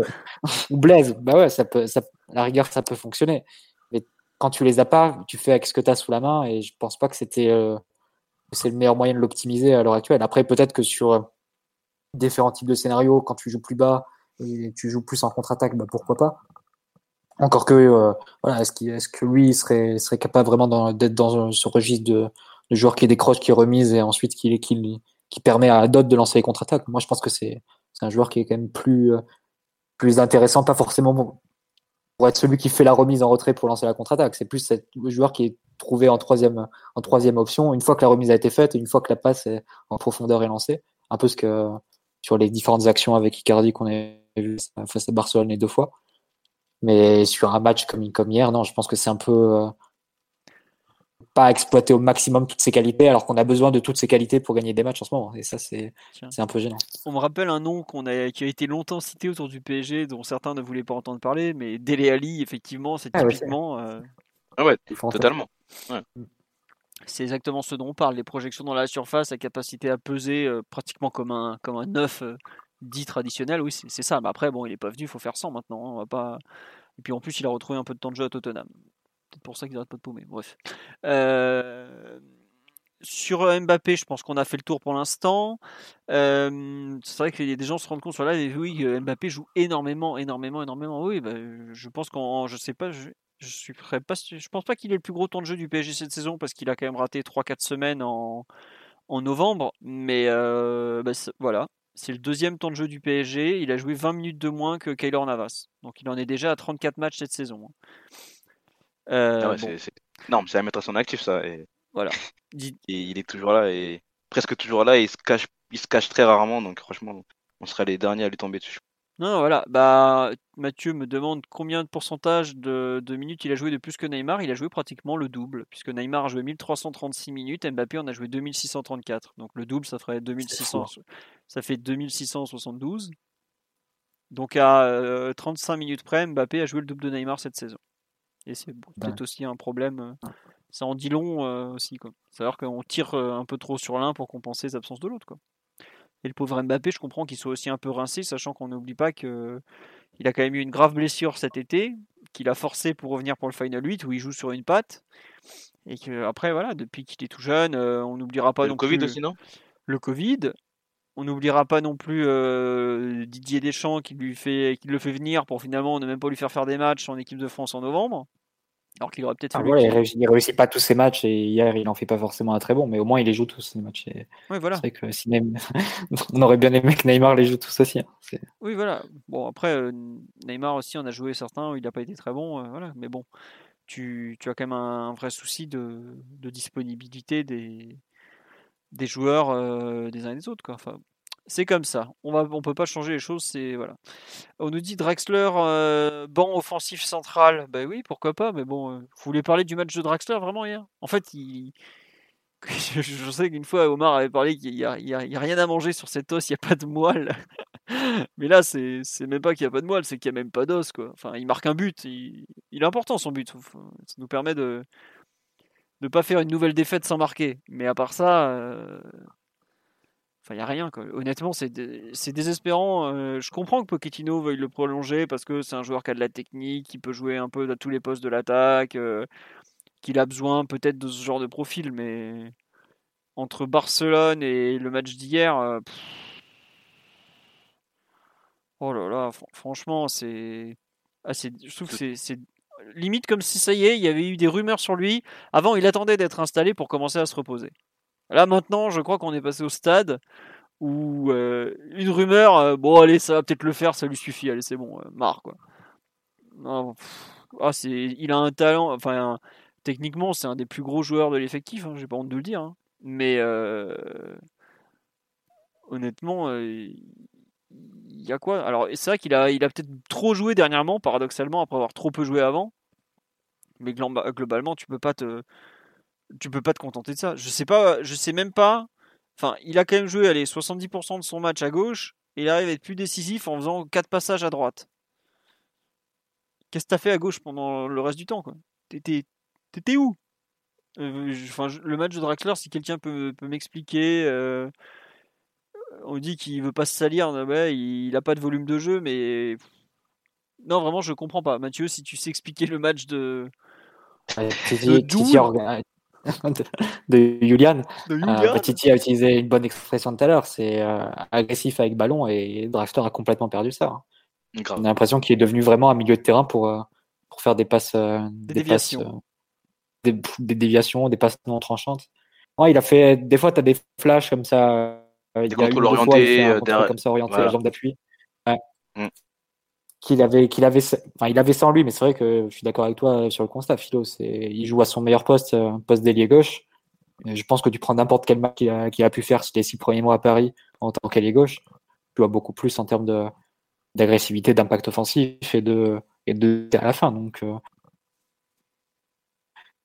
je sais pas. Enfin, on peut même prendre, euh, par exemple, on peut prendre un, match, c'est on dit à, bah, de 2017, qui a quasiment 4 ans, on joue comme en 4-2-3-1 aussi avec Pastore en 10 et Di Maria et Draxler sur les côtés. C'est pour ça que je prends la comparaison. Et, en fait, ça a légèrement coupé, on n'a pas compris quel match tu parles. Ah, pardon, PSG Lyon, il y a 4 ans, euh, le 2-1 qu'on gagne, et Draxler doit marquer, il me semble. Euh, et bah, tu, je pense que si tu compares les deux matchs, tu vois complètement la transformation du joueur. En fait, c'est un joueur qui est devenu, euh, je sais pas, un, chaton, hein, ou complètement, complètement inoffensif et vide, inoffensif. ouais, c'est ça. Enfin, il, s'est transformé, il s'est transformé en milieu pour recycler la possession et pour, euh, voilà, pour, euh, il déambule sur le terrain, il fait une passe en retrait. De temps en temps, il te fait un, beau geste parce qu'il a toujours des, des contrôles, ce genre de choses, mais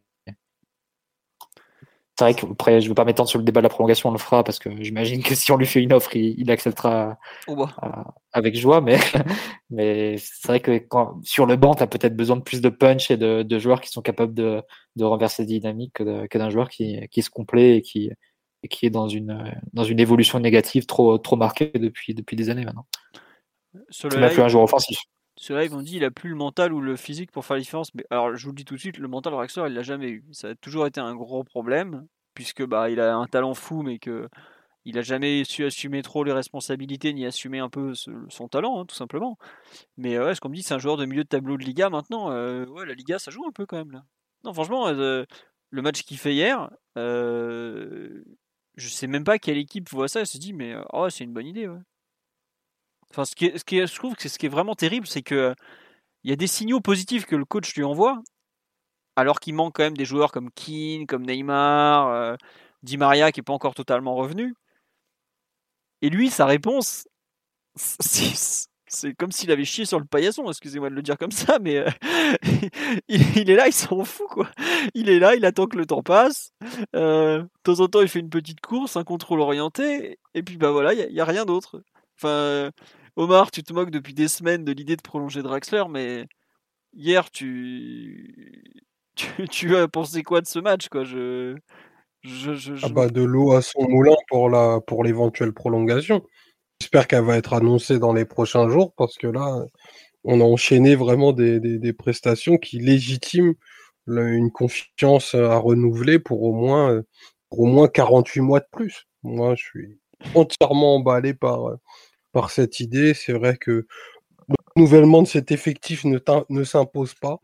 Le, tout prouve qu'il faut faire un statu quo avec des tripes de profil comme Draxler en ce moment. Donc, euh, si tu as une bonne nouvelle à annoncer, fais-le tout de suite. Hein. Je pense que, en tout cas, moi je, serais, moi je, serais, vraiment ravi hein, qu'on le, qu'on le prolonge. C'est un beau signe d'ambition. pour être pour être plus sérieux, sérieux. Va même plus loin que toi. Il demande Draxler 2026, 50 plus pour Simon, 50 plus. Oui, oui, bah il sait ce que j'en pense. Non, très honnêtement, hier, j'ai envie de dire au moins il a, il a marqué un but.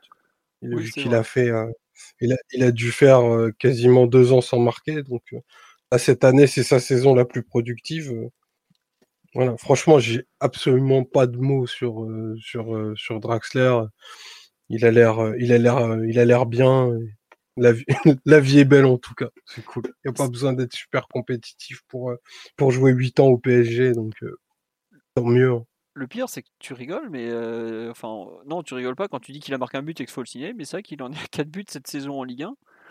Euh, bah, je sais pas où il est dans la hiérarchie des buteurs du PSG, mais il doit pas être si loin que ça. Hein. il, avait, il, avait, il avait pas mis 4 buts depuis 2017, non? Ah, ça Dans une saison complète.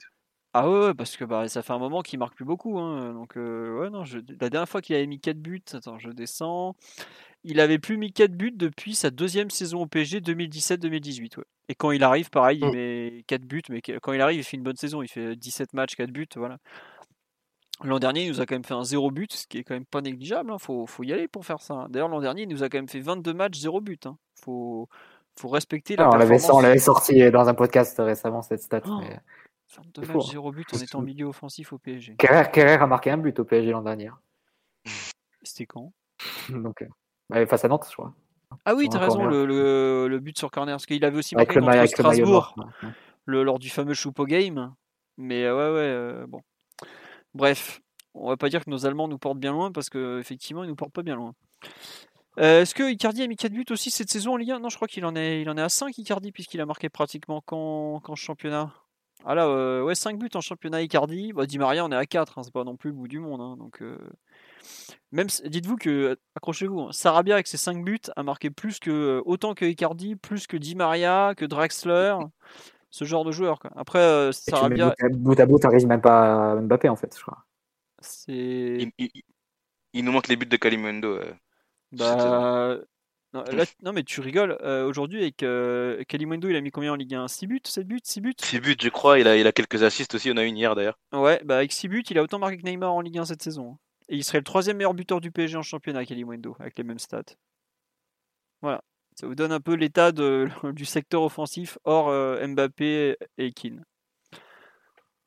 Il faut bien réaliser à quel point offensivement on, on a une bonne différence de but, mais c'est plus probablement parce qu'il y a eu des, mois, des moments où Keylor Navas était euh, touché par les cieux qu'autre chose. Quoi. 6 buts et 4 passes décisives en Ligue 1, Kalimundo. Voilà.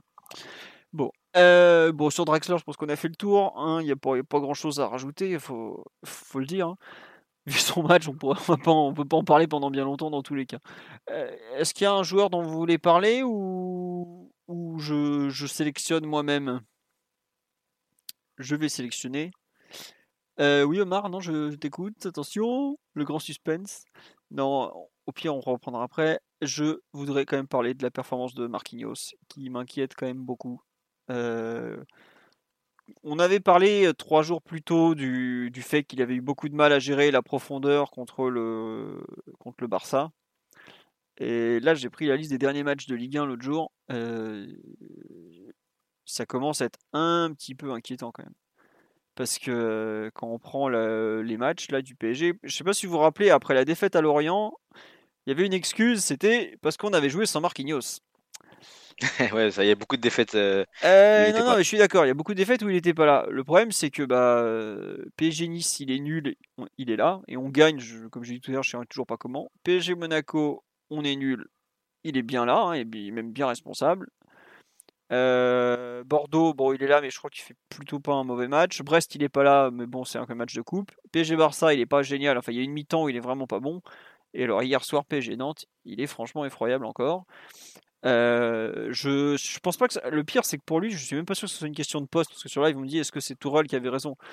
Je suis pas sûr que ce soit une question de poste, mais euh, j'ai lui, pour le coup, j'ai l'impression qu'on l'a. Mais pareil, c'est le troisième joueur le plus utilisé de l'effectif derrière Navas et Mbappé mais j'ai l'impression qu'il est complètement carbo, le pauvre. Quoi. Je... Quand je vois l'erreur qu'il fait en première mi-temps, est-ce qu'il est, il est pas attentif euh, Et puis il y a même dans tout ce qu'il fait, on sent euh, aucun jus, aucune vivacité. Euh, on a vraiment l'impression qu'il subit les matchs en ce moment. Et c'est pourtant pas trop son genre en fait. Je sais pas ce que vous en pensez, si c'est juste un contre-coup physique, si c'est peut-être qu'il y a autre chose, est-ce qu'il a la tête ailleurs ou autre? Comment vous expliquez un peu les, ouais, Mathieu, les, mauvais matchs euh, Enfin, moi, je trouve que vraiment la, série de mauvais matchs de Marquinhos. Bah, après, c'est difficile de, de, tout mettre dans le même panier. Par exemple, il y a des erreurs. Euh, peut-être que celle qui fait sur euh, l'action du possible penalty hier, elle est peut-être rapprochée du but qu'on concède face à Nice, où il rate sa transversale. Ouais. Là, tu peux mettre sur des, bah, des erreurs de déconcentration ou de, de relâchement. Après, tu vois, c'est pas tout à fait les mêmes, la même chose que de se faire prendre en, par un, appel en profondeur d'un joueur qui, euh, qui, euh, qui va vite ou euh, qui est dans, dans le, le, lanceur ou dans le passeur n'a pas été cadré par l'équipe au, préalable. Donc, c'est pas forcément les mêmes, les mêmes types d'actions. Mais c'est vrai que c'est sur un match comme hier, c'est vrai que c'est des erreurs de déconcentration ou de, de manque d'énergie. Je sais, je saurais pas trop comment qualifier, mais qu'il arrive quand tu as, tes cadres principaux à ce niveau-là euh, Marquinhos, Verratti, Mbappé, et Marquinhos en particulier, puisque c'est des, erreurs qui sont des erreurs ou des non-interventions qui sont décisives à la fin, c'est des buts que tu prends. Euh, bah forcément, la prestation de l'équipe et le résultat de l'équipe euh, s'en ressent beaucoup et tu joues, d'un niveau. En fait, c'est avoir ce Marquinhos à ce niveau-là, c'est comme si tu c'est comme quand tu ne l'avais pas sur les matchs qu'il a ratés et qu'il était remplacé par, par Diallo et. Donc, euh, forcément, le résultat à la fin est un peu, est un peu le même. C'est-à-dire une équipe qui perd complètement en solidité et qui, bah, qui devient vulnérable à peu près face à n'importe qui. Donc, pour toutes ces raisons, c'est vrai que c'est pas, pas du tout un match de, sa carrière. Euh, après, comment l'expliquer, comment le mettre sur, euh, comment expliquer des concentrations, comment expliquer ce genre de d'action, de, je sais, je saurais pas trop, mais je saurais pas trop dire, mais quoi qu'il arrive, le résultat est le même à la fin. Donc. Euh. Ouais, mais est-ce que justement on nous dit, est-ce que la, charnière ne craque pas parce qu'elle a trop de travail? Franchement... Elle n'a pas craqué la deuxième mi-temps face, face au Barça, par exemple. Elle n'a pas craqué face au Barça. Alors qu'elle avait vraiment bien, de travail, bien aidé. Alors que voilà, alors qu'elle elle était. C'est euh, plutôt eux qui t'ont qui t'ont sauvé sur ce match. Après, est-ce que c'est le contre-coup trois jours plus tard, euh, décompression, etc. Je sais pas. Enfin, c'est c'est compliqué à expliquer, mais quoi qu'il arrive, à la fin, les buts tu les prends. Donc. Euh. Ouais. Tigno, pour compléter un peu sur ce que dit Mathieu, qui arrive pas trop à, à expliquer. Ouais, c'est dur, c'est dur à expliquer. Je suis d'accord avec Mathieu. Après, il est peut-être euh, essoré physiquement, peut-être essoré mentalement aussi. Faut, faut pas oublier que c'est une saison où ils sont mis face à face à un peu à l'épreuve du feu avec Kimpembe où ils sont, très exposés, où ils doivent, euh, ils doivent jouer pas mal de matchs. Euh, encore Kimpembe, il a un remplaçant crédible pardon, en la personne de Diallo, quoique maintenant il joue beaucoup, euh, beaucoup à gauche. Marquinhos, derrière lui, bah, je peux dire qu'il, vais dire qu'il y a personne, mais on n'a pas, on a, on n'a pas confiance en beaucoup de gens euh, qui, qui pourraient jouer à sa place en tant que central droit. Donc c'est, euh, il doit, il doit être bon euh, à, à tous les matchs qu'il joue. Après c'est un, c'est un cadre, c'est le capitaine et il, c'est, son boulot aussi. Mais c'est, il, pourrait être aussi un peu essoré mentalement de cette, cette longue saison avec, avec des matchs à, enchaîner tous les trois jours. Il faut être très bon, il faut un niveau d'excellence euh, euh, tous les trois jours. Ça peut être une des raisons euh, pour laquelle il est, moins bon ces derniers temps. franchement, hier, l'occasion du, penalty, la situation est assez, bizarre pour un joueur de ce niveau-là peut pas se permettre de faire ce, genre d'erreur. Et même sur le but euh, où euh, il y a la, passe décisive de, Mbappé pour Colomani, euh, le but n'est pas fait non plus. Faut que, il peut, je pense qu'il peut mieux, mieux le défendre et moins être euh, sur les talons comme, comme, il le fait. Voilà, quand il est à ce niveau-là, c'est comme s'il n'était pas là. Est-ce que justement, on a parlé du, du fait qu'il était essoré mentalement. Je crois que c'est dans son interview à SoFoot qu'il expliquait que jouer en défense, ça le, ça, ça l'épuisait parce qu'il fallait surveiller beaucoup plus de choses qu'au milieu. Il me semble que c'est ça qu'il expliquait. Hein. J'ai plus trop en tête les termes. en gros, il disait ouais, quand tu joues en défense centrale, tu sors, euh, c'est pas physique, mais es, mentalement, t'es carbo. Est-ce que justement ce fait de retourner en défense centrale maintenant tout le temps, de devoir y jouer tout le temps, d'avoir beaucoup de matchs où justement il a un, fort besoin en attention, plus le fait d'être capitaine, tout ça, c'est pas un peu ça qu'il a, qu'il a cramé pour la saison finalement? Je pense que tu surinterprètes un peu Philo parce que je, pense que c'est une question je pense que c'est positif pour lui de, de, récupérer des repères. Enfin, tu peux voir l'autre versant, hein, de, de, récupérer des repères, avoir un, un partenaire stable dans, sa, dans, dans la charnière euh, avec Impembe en l'occurrence. Peut-être que tu que c'est peut-être plus difficile au niveau de la concentration, etc. Mais après, le problème, c'est que sur un match comme Nantes, tu t'attends peut-être pas forcément quand tu démarres le match à être sollicité ou à avoir beaucoup de beaucoup de choses à faire. Et c'est vrai que si pareil, même pas capable de se rendre euh, ce type de match-là facile, effectivement, tu es, un peu sur la, sur la brèche tout le temps et, et tu peux pas te permettre la, la moindre déconcentration parce qu'on l'a vu, hein, face à n'importe quelle équipe, grosso modo, on est vulnérable. Donc, euh, je, je pense pas que c'est le fait de passer, euh, de repasser en défense. C'est juste que, voilà, à tous les matchs, il y a du travail. Et globalement, si tu passes au travers sur un match ou sur une action, bah, tu vas le payer cash parce que l'adversaire est à chaque fois proche les matchs qu'on joue, à chaque fois, l'adversaire est proche hein, au niveau du score, au niveau, de, au niveau du jeu. Donc, euh, effectivement, ça demande un niveau d'erreur et d'attention que tu dois maintenir extrêmement haut. Et euh, à chaque fois que tu, tu le baisses, bah, tu, tu, le payes vraiment cash parce que voilà, l'adversaire est toujours proche. Mais moi, Mathieu, j'avais une question parce que tu dis que euh, sur un match contre Nantes, il s'attend pas peut-être à, être euh, aussi euh, sous pression, etc. Euh, on est quand même à bientôt. Il reste que plus que 9 journées. On a fait quand même ah pas mal de championnats. Je pense que les joueurs ils le savent que cette année ils, ils sont toujours sur. Après c'est un discours général, c'est pas forcément que lui, tu vois. C'est, on a parlé un peu tout à l'heure, mais toute l'équipe qui est vide comme ça, je sais pas si c'est une décompression totale ou c'est est-ce qu'ils y croient vraiment au titre ou est-ce qu'il y a que la Ligue des Champions vraiment cette année pour pour les pour les garder sous tension comme ça. Mais c'est vrai, enfin, t'es obligé de constater, et pas que pour Marquinhos d'ailleurs, sur beaucoup de joueurs, Mm. comme ça, des, des chutes de tension et des erreurs qui sont assez grossières pour leur niveau, euh, leur niveau moyen. Enfin, ce que fait Mbappé sur le, sur le but. Euh, pareil, bah, l'action du, du deuxième but hier, hein, l'action entre Marquinhos et Kimpembe qui est pas du tout claire non plus. Et tu peux, et tu peux multiplier comme ça les, les exemples à l'envie. Verratti aussi qui a, qui a raté des passes. Et je te cite vraiment les, les meilleurs joueurs de, de l'équipe hier. Mm, mm, Les mm. meilleurs, enfin les meilleurs joueurs sur le papier, pas les, ceux qui ont fait la meilleure performance, mais les meilleurs joueurs sur le papier, ceux qui sont le plus, euh, le plus euh, sujet, enfin le moins sujet plutôt à, à ce genre de d'erreur. Parce qu'on a parlé de Draxler, on peut taper Dra- sur Draxler, mais quelque part c'est le niveau qu'il montre hier, c'est un peu la continuité euh, de ce qu'il montre depuis un moment à Paris. Ce qui est vraiment inquiétant, c'est quand tu as tes cadres qui sont à ce niveau-là et, et qu'ils sont en plus au même moment. Donc euh, là, c'est qu'il y a quelque chose qui est qui peut être profond dans l'équipe. Omar, sur un peu les, les soucis de Marquinhos, qu'est-ce que tu en penses? Tu, tu n'as rien dit jusque-là. Je... Écoutons ce que nous dit la sagesse. Sur le match d'hier, je pense que le problème, c'est qu'il faut quand même défendre à un moment. Et que C'est pratique en Marquinhos, foot, hein. ça aide. hein. Ah, je- surtout quand tu es défenseur central. Et le, le souci qu'a eu Marquinhos, c'est c'est une volonté de gestion et d'évitement des duels qui est fort, euh, fort, fort discutable.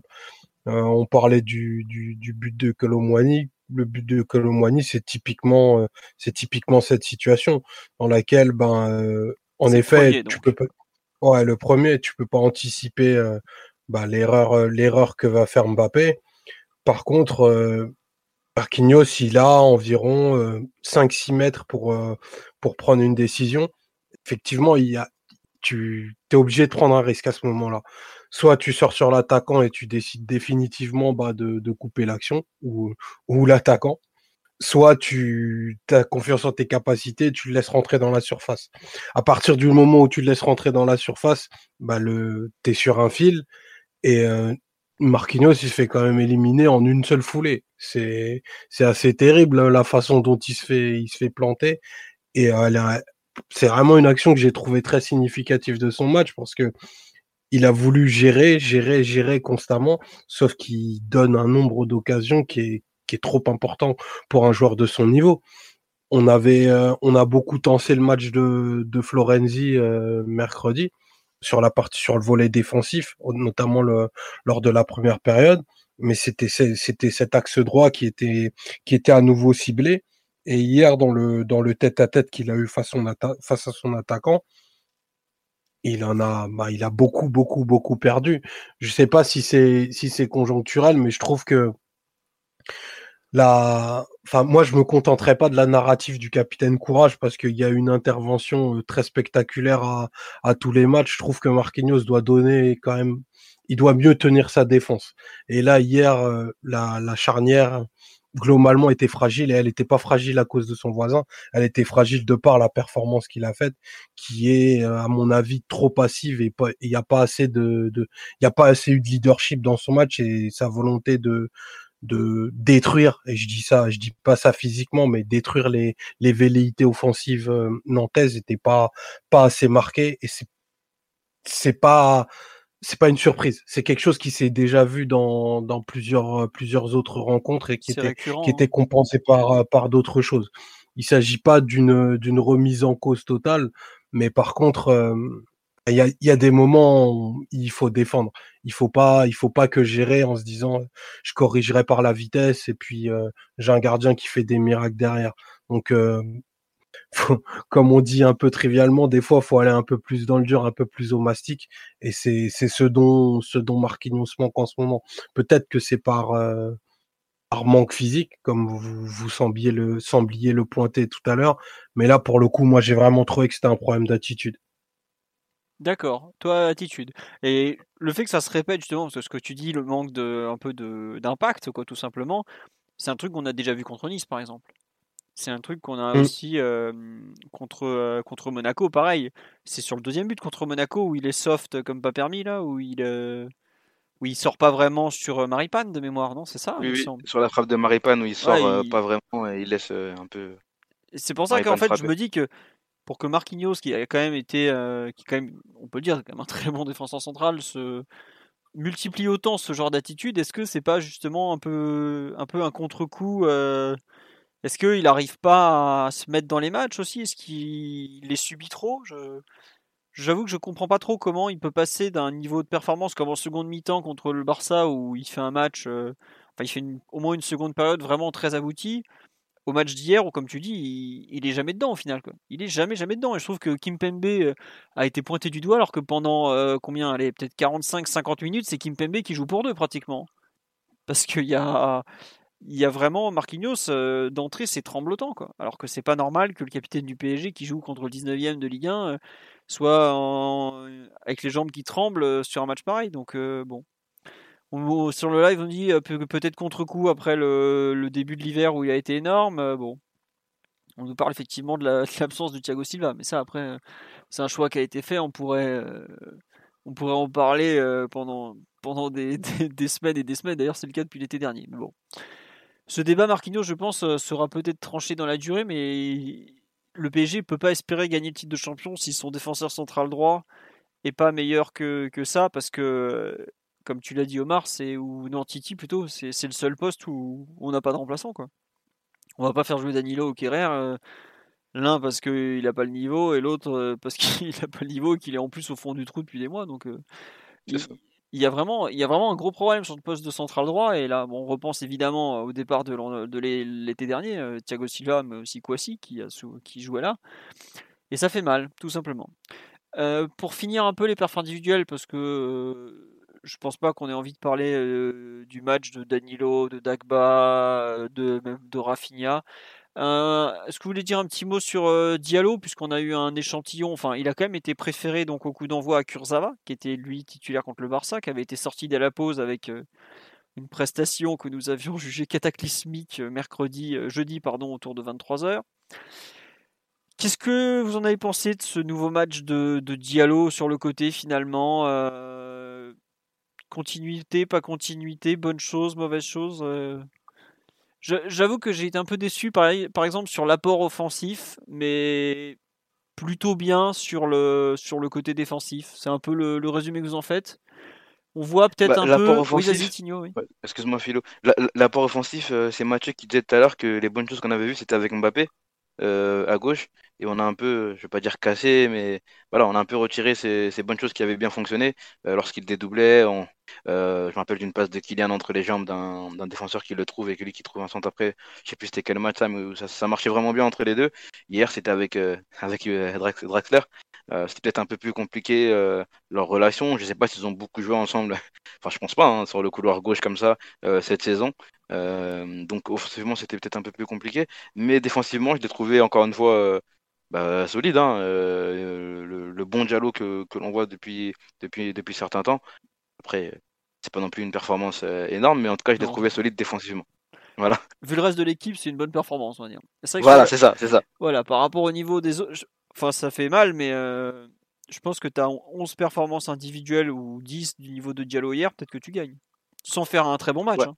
C'est ça, quoi. Ouais, ouais, d'accord c'est marrant, c'est qu'il y a quelques semaines, euh, Pochettino disait ouais, on a fait une performance très professionnelle. Bah voilà, le match de Diallo hier, c'est une performance professionnelle. Il n'y a pas une surperformance, il n'y a même pas vraiment une performance, mais tu as un match euh, correct et un peu correct. concret, voilà. Et tu sais, même, ah, des fois, je trouve qu'il est très euh, esselé dans son, dans son couloir et il arrive à s'en sortir avec sa technique qui est quand même euh, au-dessus de la moyenne hein, pour un joueur qui vit défense centrale, pardon, euh, qui est déporté à gauche. Il fait des choses vraiment pas mal, que ce soit avec la semelle, etc. Il arrive à éliminer des, joueurs et trouver des, solutions parce qu'il est souvent en difficulté, euh, c'est-à-dire seul et scellé le long de la ligne de touche à gauche. Il arrive à s'en sortir avec des petits dribbles, des petits crochets, des fois des tatues de grands points, etc.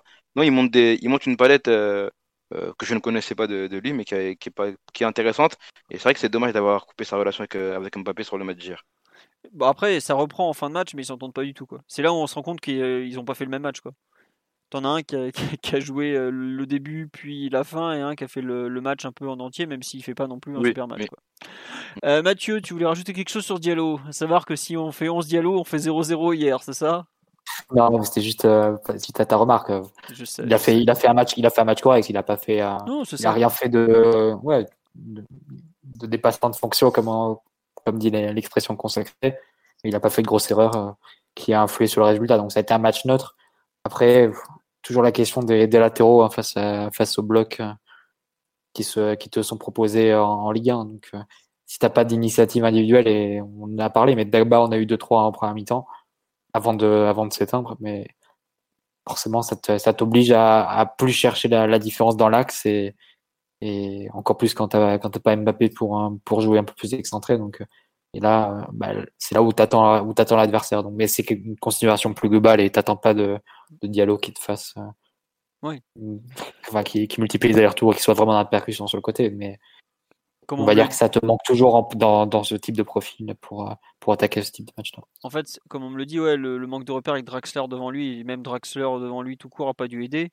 Mais euh, il y a un truc très simple, c'est que on a vu que collectivement l'équipe tournait pas très très bien, qu'on arrivait on arrivait à peu près à animer le côté droit parce que Di Maria est un joueur euh, qui, est, qui sait faire un peu briller son latéral. Mais côté gauche, tu n'avais pas du tout ça. Et forcément, pour un joueur qui naturellement n'est pas très porté vers l'avant comme Diallo, qui a un latéral qui, qui a pas, enfin c'est pas Marcelo quoi, ça se voit, c'est sûr. il a pas son volume, il a pas son penchant pour l'attaque.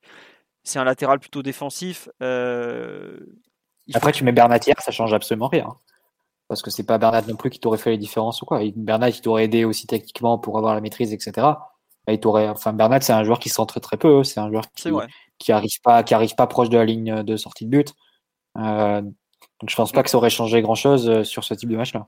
Non, mais par contre, Bernat, il peut faire en sorte que tes milieux offensifs et attaquants décrochent moins, soient un peu plus haut et te fait avancer le ballon. Quoi. Et ça, Diallo, est... même s'il a une bonne technique, il est moins dans les combinaisons et, autres avec les joueurs, non? Non, visiblement, t'es pas convaincu. Oui, si possible, mais après, est-ce que ça aurait eu quelque chose d'impactant sur le résultat ou sur la création d'occasion? Je sais pas. C'est pas faux. Omar, tu rajoutais quelque chose sur Diallo ou on bascule sur la, dernière partie, la course au titre, euh, tout ça, tout ça? Non, non, rien à rajouter. Ça y est, il est installé dans l'équipe en tout cas. Pour toi, tu le, ah, ça y est, installé. Bah, il n'y a pas d'autre option latérale gauche. Euh, totalement. c'est pas faux. C'est pas faux, c'est pas faux. Bon, on va passer à la deuxième, enfin même dernière partie, je pense, avec les euh, le, comment ça s'appelle? Les, La course au titre. Excusez-moi, j'ai du mal, je cherche l'image pour illustrer en même temps, je me suis perdu. Oh bah je vais vous en mettre une belle, vous n'allez pas être déçus. Euh, est-ce que Enfin, on euh, qui a vu les matchs du week-end? Puisque Mathieu, tu as regardé donc un match de Ligue 1. Raconte-nous ton expérience, comment ça s'est passé? Bah, C'était pas mal, hein, le, le, Lille, le Monaco-Lille en l'occurrence. Bon, il m'a envoyé un message directement pour me dire qu'il regardait le match. C'était tellement. Euh, Exactement. J'ai tenu, à préciser à préciser à Titi que, que j'étais devant, devant mon écran. Mais non, un match avec, avec pas mal de, de rythme et ce qui a coûté un peu en précision. Mais sinon, c'était intéressant. Des, performances individuelles intéressantes de joueurs, euh, pour le coup, jeunes et plein d'énergie, qui mettent du rythme dans ce qu'ils font. Donc, euh, c'est sûr que. Surtout Monaco. A vu le, le surtout Monaco. Mais mais Lille avait l'air d'être plutôt content de, de, ce point, de ce point pris. Et, et moi, je vois une équipe qui a, qui a quand même la, une certaine maturité dans ce qu'ils font, hein, qui sont, se font pas déborder, qui se font pas prendre par le, par le rythme qu'impose l'adversaire, qui, en première mi-temps, quand ils se font avoir plusieurs fois par Golovin entre les lignes et par les, situations euh, dans lesquelles ça débouche, ils arrivent à, resserrer un peu la vis en deuxième période, à laisser moins d'espace et à, et à orienter Monaco vers quelque chose de plus, euh, plus direct ou plus sur les côtés. Donc non, moi je vois une équipe vraiment mature, hein, en l'occurrence Lille.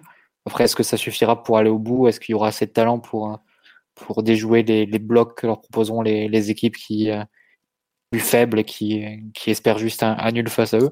Ça, c'est une autre, question. Mais puisqu'ils ont aussi l'arme des coups de pied arrêtés, puisqu'ils ont une défense qui, qui tourne très bien aussi, donc ils n'ont pas forcément à marquer beaucoup de buts pour gagner les matchs, puisqu'ils ont que cette compétition à jouer. Euh, en plus de la Coupe de France, mais il faudrait voir le résultat mercredi. Euh, non, c'est un adversaire très dangereux, et puis Monaco aussi, qui, qui confirme que au niveau de la qualité du jeu, c'est une équipe qui est capable de, je pense, de, de marquer et de, de, gagner beaucoup de, de ces matchs restants. Ok. Est-ce que a... Ouais. Non, juste, vas-y, on, on, va profiter de l'expertise de Mathieu sur son troisième match de Ligue 1 de la saison. J'ai pas vu assez de, de, non, mais... des deux équipes pour. Est-ce que non, mais est-ce que t'as pas eu... Moi, honnêtement, en voyant Lille, je les ai trouvés fatigués. T'as pas cette impression? Je trouvais que Monaco avait. Euh, bon, euh, Kovac leur a fait une prépa physique de, de, dingue, évidemment, ils courent comme des avions. On dirait une équipe de Bundesliga. Mais euh, tu n'as pas trouvé, je trouve, Lille fatigué, dans les moins saignants dans les transitions, beaucoup de mauvais bah, choix, ce genre de choses. Bah, il ne crée, pas beaucoup d'occasions hein, sur un match comme, comme, comme dimanche. mais après, voilà, comme ils sont toujours dans le, dans le match au niveau défensif, ils n'ont pas forcément besoin de, créer 10 euh, occasions nettes de but pour, euh, pour gagner, des matchs, gagner des matchs avec trois, en devant marquer trois buts. En fait, c'est comme Maignan, Fonte et Botman, ça, les laisse à zéro ou un but encaissé par match. Au final, est-ce que tu as besoin vraiment d'être d'être saignant? Tu peux, tu peux te permettre d'avoir des résultats plus courts. Hein. Et Lille est capable de, le faire sur cette fin de saison, ce type de résultats courts pour les, pour les mener. Je sais pas jusqu'au titre, mais en plus, maintenant, ils sont lancés. Hein. C'est, toujours difficile. Tu as, laissé, prendre, as laissé ce genre d'équipe prendre confiance. Donc, euh, Et ils perdent très peu. Hein. Ah, ils perdent très peu. C'est... Bah, Lille et Lyon ont, perdu, ont moins perdu que nous. Euh, enfin, réunis ont moins perdu que nous. Hein. Donc, euh, c'est, c'est net. Et on va jouer sur les doubles confrontations directes. C'est notre dernier chemin pour espérer, espérer gagner le titre. Si je me trompe pas, Lille n'a pas perdu le moindre match en 2021 en Ligue 1. Ah si, voilà. Ils perdent le premier contre, euh, contre Angers, le match de reprise de 6 janvier, mais depuis, ils n'ont pas perdu. Mmh ils ont arraché des matchs nuls dégueulasses, mais ils ont pratiquement jamais perdu. Peut-être une fois, attendez, j'ai un doute. Mais enfin, ce que j'avais regardé tout à l'heure, comme quoi ils, ils perdaient pratiquement jamais en, en Ligue 1. Quoi. Ils faisaient des 0-0, des, des, matchs pas terribles, mais, mais ils perdent pas. Quoi. Euh, Tigno, sur un peu le. Tu l'as vu, tu l'as regardé aussi le, le Monaco-Lille, toi? Oui, oui, oui, oui, je l'ai regardé euh, avec, avec Mathieu du coup. Mais ouais, il y a, moi je trouve que ça fait un moment que euh, euh, offensivement ils arrivent à, ils arrivent moins à créer, ils sont un peu moins tranchants et cinglants sur leur sur leur transition. Mais par contre la solidité, elle est elle est toujours là. Il y a, il y a un sérieux, une rigueur, une solidité défensive qui qui se dégage de cette équipe qui est, qui est énorme. Alors hier, euh, ça, ça tient à un arrêt euh, incroyable de, de Magic Mike euh, sur, sur l'action de, de Jovetic en, en, fin de match. D'ailleurs, le, l'enchaînement de Jovetic est, est, plutôt pas mal. Hein. Je pense ah qu'il n'y a rien à lui reprocher, mais l'arrêt de Maignan est, est, top. Euh, mais en tout cas, c'est, c'est une équipe très très solide. Je crois qu'ils sont sur 16 clean sheets. Nous, on en a 17, je crois, cette année. Et ils ont euh, encaissé. Enfin, sur les derniers matchs, il y a 7 clean sheets. Sur les 9 derniers matchs. Ah, Donc, sur la défense. C'est ça. S'ils prennent pas de but, euh, on veut une phrase assez assez bateau qu'on dit beaucoup dans dans les sports américains, par exemple le, basket, euh, la défense te fait gagner des, des, titres. Là, ils sont totalement dedans. Ils sont, tota-, totalement dedans avec une, une défense centrale hyper solide avec euh, Fonte euh, qui qui a pas l'air d'avoir 36 ans et, et, et, le jeune Botman. vraiment, c'est une équipe que peut-être qu'on qu'on donne qu'on donne pas assez de crédit à cette équipe-là. Peut-être qu'on regarde pas assez les matchs. peut-être que euh, c'est pas c'est pas sexy, mais mais vraiment euh, c'est très solide et on leur a, on leur a donné confiance. Ils, y croient, ils, y croient depuis un moment. Hein. Je crois que Galtier n'hésite pas à parler de titre maintenant. Les joueurs aussi font en interview récemment en parler aussi. Et donc maintenant ils ont ils ont un objectif en tête. Ils ont ils ont qu'une seule compétition euh, à jouer et ils, vont tout donner et ils vont rester dans euh, dans, dans, ce qu'ils savent faire, ce qu'ils savent faire, pardon, c'est-à-dire bien, bien, défendre et essayer de, de, mettre un but de plus que, que, que l'adversaire. Quoi. Il, y a, il y a vraiment beaucoup de qualité dans, dans cette équipe, même euh, bah là sur le, sur le terrain, je crois que c'est Renato hier qui jouait, je, si je dis pas de bêtises, et sur le point, t'as, t'as, t'as, Soumaré, etc. Donc, euh, Soumaré, Sheka qui sont. Sheka est voilà. en jeu, ouais. Sheka est rentré, ouais. Euh, mais même Soumaré est en fin de match, hein, vraiment dans les derniers instants, il est, il est rentré aussi. Voilà, c'est un effectif qui est long, il reste plus, plus, plus qu'une seule compétition. C'est un adversaire qu'il va falloir, falloir battre au Paris des Princes pour espérer aller chercher le titre parce que ils vont, pas en perdre beaucoup des points. Tout à je disais que c'est que eux, quand ils font des mauvais matchs, ils arrivent à les transformer en, match nul ou peut-être en victoire étriquée, euh, ce que nous, on sait pas faire. Euh, donc voilà, c'est assez euh, pas inquiétant, mais voilà, ça va être dur jusqu'au bout. C'est vrai que, comme on dit sur le live, et vous avez le signaler, il y a Bourak qui revient et il, leur les aide beaucoup parce que quand ils sont en galère, ils peuvent jouer long sur lui. Et ça, c'est quelque chose, nous, on peut pas. Tu vois. Nous, on a personne au PSG. Jouer long, bah, Icardi, il l'a fait une fois dans la saison, c'était à Barcelone, mais depuis, on l'a pas revu.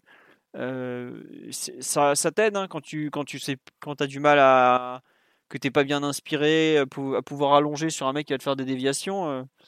je connais un coach, il est arrivé en finale Ligue des Champions en partie grâce à ça aujourd'hui. Donc, euh. mais tu vois, ils ont ils ont une variété dans, dans, dans leur profil offensif qui est qu'on n'a pas, tu vois, ah, en tout cas qu'on qu'on a très peu. Ils peuvent faire jouer euh, Jurko, Aroro, Wea. Hier, c'était Wea qui jouait avec mm. Ikone. ils peuvent faire jouer Yazice, même s'il est pas très bien en, 2021, Yazice. il est vraiment pas bien. Je crois qu'il disait hier que c'était plutôt mental que, que physique. Mais là, il y a, y a qui revient, qui a, qui a montré lui aussi beaucoup de, leadership et de, et, de, et de qualité en attaque. voilà, c'est une arme offensive, un, offensif pardon, et un atout offensif en, en, plus qui va compter sur cette fin de saison pour aller chercher des points euh, importants. Quoi. Et les coups de pied arrêtés avec euh, José Fonte, etc. C'est c'est une équipe très, très solide euh, de notre championnat. C'est bien pour eux qu'ils soient à ce niveau-là. On, devrait, on devrait quand même être devant normalement, mais, mais voilà. Bah après, le truc, c'est qu'ils ils jettent aucun match. enfin, pour perdre aussi peu, c'est qu'ils sont là à tous les matchs en fait. Et c'est un truc, on en a parlé beaucoup tout à l'heure, euh, les, temps faibles du PSG, le fait qu'on joue, joue même pas certaines mi-temps, euh, voilà. Euh, Lille fait rarement des mi-temps aussi pourries que celles qu'on a faites dimanche soir contre Nantes. Et rien que ça, bah, quand tu joues un peu les matchs sérieusement semaine après semaine, bah, tu, tu prends des points. quoi. C'est débile, mais pourtant, il faut croire qu'eux, ils ont su faire des maths que nous, on sait pas faire. À savoir que bah, quand tu perds pas, que tu prends un point, c'est toujours un point de gagné. Et si on n'était pas à 7 défaites, mais ne serait-ce qu'à 4, ben, on serait premier du classement quand même. Donc euh, même en prenant un point par-ci par-là, c'est quoi ça? Euh, Omar, tu as regardé un peu les, matchs du week-end, tu disais que tu avais vu Lyon, tu as vu aussi Monaco-Lille hier?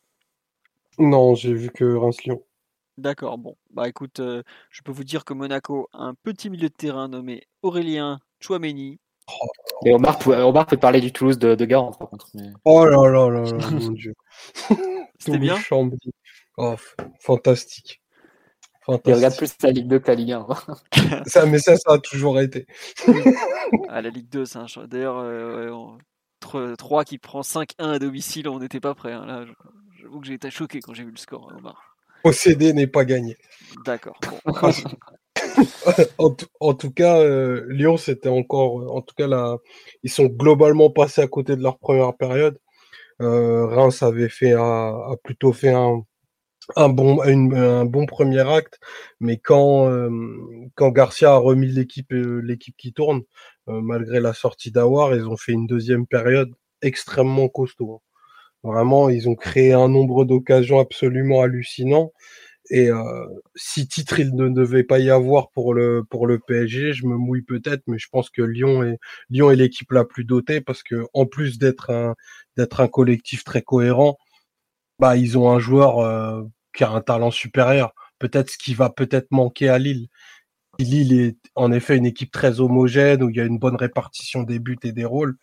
Lyon, ils ont quand même un joueur qui est capable de faire ben actions un peu inattendues, rajouter un petit peu d'éclat à cette équipe-là, et c'est Memphis qui a littéralement bah, pris, pris les équipes sur ses épaules, qui pris l'équipe sur ses épaules vendredi pour. Euh, il y avait un tel refus du résultat de, cette défaite qu'il a réussi à, se rendre à se rendre décisif et c'est ce qui fait que enfin c'est ce qui me fait dire que peut-être c'est là derrière Paris je, reste optimiste et je me dis qu'on va réussir à retourner cette situation bon c'est pas semaine après semaine, euh, l'espoir s'estompe un peu, mais je, me dis que Lyon, Lyon a quand même ce, petit truc en plus qui peut faire la différence dans un dans un sprint final. Il y a aussi cette euh, il y a aussi ça culturellement chez Lyon, cette habitude d'aller d'aller chercher des sauces sur les dernières journées et, c'est l'équipe qui me paraît la plus à même à faire un à faire un carton plein sur les sur les dernières journées parce que Lyon Lille a quand même quelques quelques difficultés à, à domicile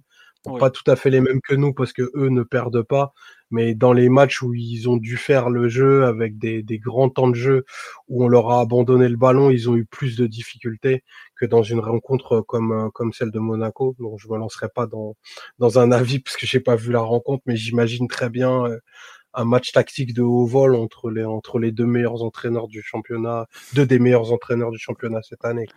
Bah, Kovac, il a dit en fin de match hein, que c'était une rencontre d'un niveau euh, tactique euh, très très haut. Il l'a dit euh, après le match. Bon, les Bavarois. T'as les, as les, meilleurs milieux de Ligue 1 hein, sur le terrain quasiment. hors, hors Verratti, hors, hors Verratti, hors Paredes. Bah, la, la, Benjamin André, mm. Benjamin André, tout ça, c'est très très fort. Hein. Mm. sur le, oui, on a un Lyon PSG euh, dimanche prochain qui vaudra cher parce que là, je re-regardais le classement. Aujourd'hui, donc Lille est premier avec 63 points, le PSG deuxième avec 60. Lyon troisième avec 60 et Monaco, on est à 56 si je me trompe pas. Donc. Ouais, Monaco a quand même 7 points de retard sur la tête. J'ai l'impression qu'ils ont un peu laissé partir le titre ce week-end malgré tout. Mais il faudra gagner au Groupama Stadium. Même un match nul, c'est potentiellement pas une bonne opération. On est un peu dans la même situation que, que la Ligue des Champions euh, en fin, fin d'automne. Hein.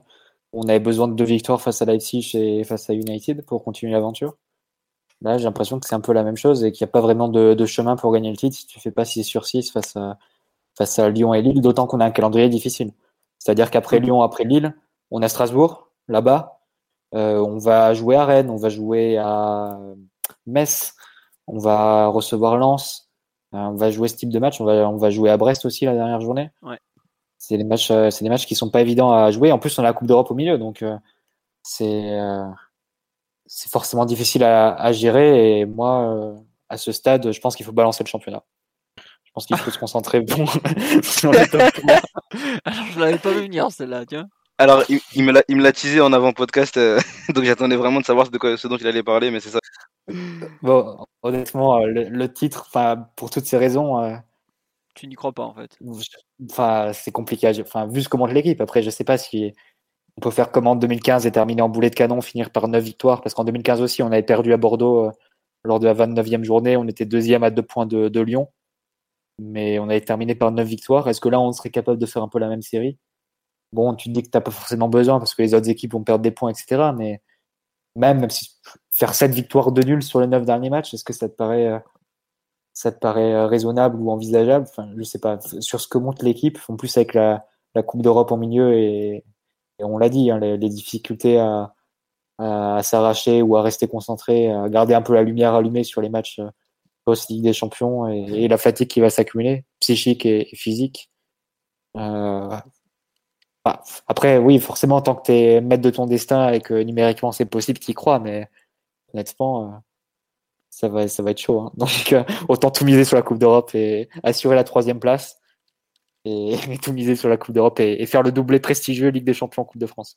Très bien. Euh, on met la grosse équipe mercredi et on fait tourner face à Lyon. tu, es décidément plein de surprises. Après, après, nous avoir tenu il y a trois semaines, nous disait quand même la Coupe de France, moi messieurs, c'est terminé. On abandonne. Allez hop, on rentre. J'avais pas prévu j'avais pas prévu la défaite face à Nantes. C'était le match le plus facile d'ici la fin de la saison. Hein.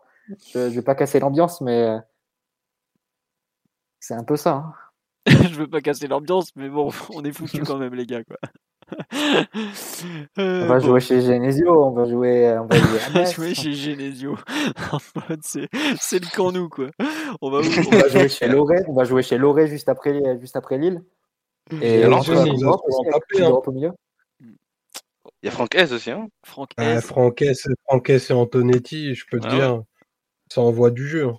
Euh, Metz, le 2-2 d'hier était pas mal. Hein. Ah oui, ah, oui, était pas mal le 2-2. Hein. Le Metz pour un. Non, c'est pas un promu, parce qu'ils avaient... Ils étaient promus l'an dernier, mais le grand retour de coach Antonetti, euh, après les... les, terribles épreuves qu'il a vécues, euh, ça, a mmh. été... ça leur a fait beaucoup de bien. Très bon entraîneur de Ligue 1, Frédéric Antonetti beaucoup de respect pour, euh, pour lui. Amoureux du ballon, hein. totalement faux, rectangle vert et dignité, monsieur Antonetti. il, joue, il, joue, il joue une place en Coupe d'Europe, hein, euh, ah oui. lancé, lancé Metz. Hein, lancé Metz, c'est 5 et 6 ils, ils, se battent pour ça. Ils sont ça 6 va 7 pas être des... ça... 6 et 7 maintenant, ouais. Bah oui, Marseille a repris la 5 place. ça va pas être des matchs cacahuètes. Hein. Non, mais le si, PG. Si hein... euh, Là, comme tu disais Mathieu tout à l'heure, on a passé la partie facile du calendrier. Je vous signale, c'est la partie, à ce moment-là de la première partie de saison, on avait enchaîné 8 victoires. Je vous laisse mmh. imaginer comme depuis. Euh, sur les sur les 9 dernières sur les 9 adversaires qui nous restent, pardon, 9 adversaires, mmh. je parle français, euh, qui nous restent sur le, pour finir la saison, sur la partie sur la phase allée, on avait pris 17 points sur 27. Donc on avait perdu 10 points sur les 9 adversaires qui restent. Donc si on fait les mêmes résultats, c'est la, la troisième place hein, qui viendra à risque. Donc euh, c'est clair que tu as besoin de bah, auras besoin de faire les résultats que tu n'avais pas fait à l'aller, c'est-à-dire de gagner Lille et Lyon, de gagner euh, face à face à Lens parce que tu avais perdu à l'aller. Euh, de gagner face à Saint-Etienne, tu avais, fait match nul à l'aller, ce genre de résultats. Et tu as besoin de hausser le rythme parce que tu peux pas te permettre de rester sur le même rythme face à, que tu as, eu à l'aller et sur la phase, sur la phase d'aller parce que 17, 17 points sur les 9 matchs qui restent, ça te mettrait en très très gros danger pour la Ligue des Champions. Ouais. bon. sur le justement la question un peu, toi tu as répondu, donc tu abandonnes la Ligue 1 ou presque, même si on a compris que bon, tu tentais plutôt finalement d'aller au bout en Coupe de France. Qu'est-ce qu'est-ce qu'on fait sur la Coupe de France? Est-ce qu'il faut vraiment la lâcher, mettre une équipe complètement bis euh, ce mercredi face à Lille Est-ce que comment comment l'aborder un peu cette compétition pour un peu finir le le podcast? Qu'est-ce que vous en pensez, euh, Omar ou Titi? Parce que Marty, lui, euh, il nous envoie Neymar au coup d'envoi, Mbappé, tout le monde, quoi. Donc. Sans, sans, surprise, faut aligner la meilleure équipe possible. Hein faut aller la chercher, la Coupe de France. Aucune, aucune raison de la galvauder. On est à quel tour là En huitième de finale? Huitième, ouais. Ouais trois matchs, trois matchs possibles de, de, chercher une, de chercher un trophée, un trophée supplémentaire. Hein. Non, non, surtout contre Lille. Ah, ce serait un terrible signal que de passer à côté. Donc euh, moi, je suis pas pour faire tourner. Faut aligner les meilleurs mercredi dans un horaire euh, beaucoup plus acceptable que le premier qui est annoncé. Euh, pas pour toi. toi, 14h, ça t'allait mieux? Non, pas vraiment. non, mais pour, casser, pour, pour, casser la, la, la, spirale négative des, des performances, il y a l'obligation de faire un, faire un bon match. Et non, pour moi, pour moi c'est aussi un objectif majeur. Enfin, as quatre objectifs quand tu es au PSG en, début de saison. Alors, euh, peut-être que par ordre d'importance, celui-ci est, le troisième, mais euh, c'est Mathieu qui le disait la semaine dernière. Là, tu n'as plus, plus que des finales. Bon, bah, on, en a paumé une ce dimanche. Il faut une réaction forte et forte et massive dès mercredi contre Lille euh, pour préparer au mieux bah, le, le, le choc de dimanche parce que ça va en être un du coup. Ouais, je sais pas trop quelle équipe il faut aligner mercredi, mais il y a une seule chose par contre, il faut aligner Neymar à tous les matchs maintenant. Tant pis, hein, tu vas pas, on va pas continuer à prendre des, précautions pour le préserver pour la Copa América. Ça suffit un moment, il faut le mettre sur le terrain et, tant pis, tu peux pas attendre qu'il soit à 100% et au pire, il a besoin de regagner, du rythme et de le mettre sur le terrain. Il a joué 11 matchs cette année, il faut, faut arrêter quand même. Sur l'écran géant, on diffuse Big Brother Brésil. C'est bon, ça joue, on y va, on est parti. On perd pas de temps. À, ce rythme, le PSG va se faire sortir aussi vite de la Coupe de France, de la Coupe de France que Carole de Big Brother. Donc je pense pas que, ce soit très positif pour nous. Donc non, il doit jouer et il doit gagner en rythme. Et même pour la Coupe d'Europe, c'est important aussi de, de l'avoir à un haut niveau et ne pas le garder au frigo à, à vitam. Hein. Hmm. Bah surtout que quand on le met dans le frigo, il a tendance à manger tout ce qu'il y a dans le frigo. Donc euh, non, non. en ce moment, il a l'air plutôt affûté. Mais non, je suis d'accord avec toi. Il faut qu'il joue peut-être pas dès le coup d'envoi parce qu'il a quand même pas joué depuis. Euh, bah, depuis un mois et une semaine. Là, on en est à cinq semaines complètes d'absence. Demain, ça fera cinq semaines, je crois, ou, six même, je sais plus. Euh, voilà. Mais il faut qu'il joue. Après, je serais peut-être pas aussi radical que vous sur le fait de, faire commencer toute une équipe de titulaires. Je pense au contraire que certains joueurs, faut, faut peut-être leur donner, euh, faut peut-être un peu les, les, faire souffler. Il y a un, un épuisement. non, mais par exemple, tu vois, sur le terrain, Mais Mbappé, euh, au bout d'un moment, tu, tu, te le pètes maintenant, t'as plus de saison, quoi.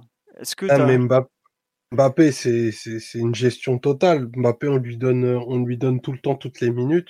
Tu ne vas pas l'empêcher de jouer contre Lille, qui est peut-être le plus beau match que tu puisses lui, lui proposer des, des 3-4 prochaines semaines. Moi, je suis bah Mbappé, en tout cas, je t'assure que je vais jouer. Bah, peut-être. Ou alors, non, mais pas forcément. Que tu mènes contre Nantes et que tu me fasses tourner contre Lille dans un match à élimination directe, même si c'est la Coupe de France. Mbappé, Demain, il ne s'agit pas de mettre. Euh, bah, Mbappé, de toute façon, il est tout le temps concentré. Mais un match comme ça, voilà, tu... on va pas aligner euh, Rafinha et tout ça. Non, non, on met, on, on met la vraie équipe, ceux qui sont compétitifs et pour aller gagner ce match. On ne peut pas, perdre contre Lille, ça fait désordre. Ça fait je suis d'accord, mais on s'habitue trop à perdre euh, et à banaliser en disant qu'il y a le Covid, il y a la fatigue, il y a ceci, il y a cela. Non, non, on, ne perd pas au parc comme ça sans conséquence. Qu'est-ce que c'est que ça? Bah, je sais pas, moi par exemple, tu vois, je préférerais voir. Euh, est-ce que c'est pas, est-ce que la Coupe de France doit pas aussi nous servir à, à donner du temps de jeu à peut-être des joueurs qui, qui méritent un peu plus. Euh on n'est pas à déco, on est un club de, un football professionnel. On doit gagner des, trophées. On va pas faire la gestion des minutes parce que un tel s'entraîne bien, parce qu'un tel, non, on, donne du temps à personne. On met les 11 meilleurs, le, le, les 11 le plus compétitif et cohérent pour battre, pour Lille. D'accord. Non, mais tu vois, par exemple, est-ce que. Euh, enfin, il y a certains joueurs qui ont peut-être trop joué. Euh, est-ce que par exemple, tu vois, Draxler, qui est un, joueur qui a beaucoup joué, qui a l'air de mériter aux yeux de Pochettino, est-ce que aujourd'hui c'est un titulaire au PSG Draxler Faut quand même en avoir bien conscience. Est-ce que c'est pas plutôt le moment de, le mettre sur le banc, de mettre plutôt euh, plutôt Sarabia par exemple, qui avait qui a, qui a marqué des points au tour qui avait marqué au tour précédent, qui avait marqué à Bordeaux? Moi, je, je, sais pas, je vois ça, je vois bien jouer, j'ai pas trop envie de lui donner des minutes.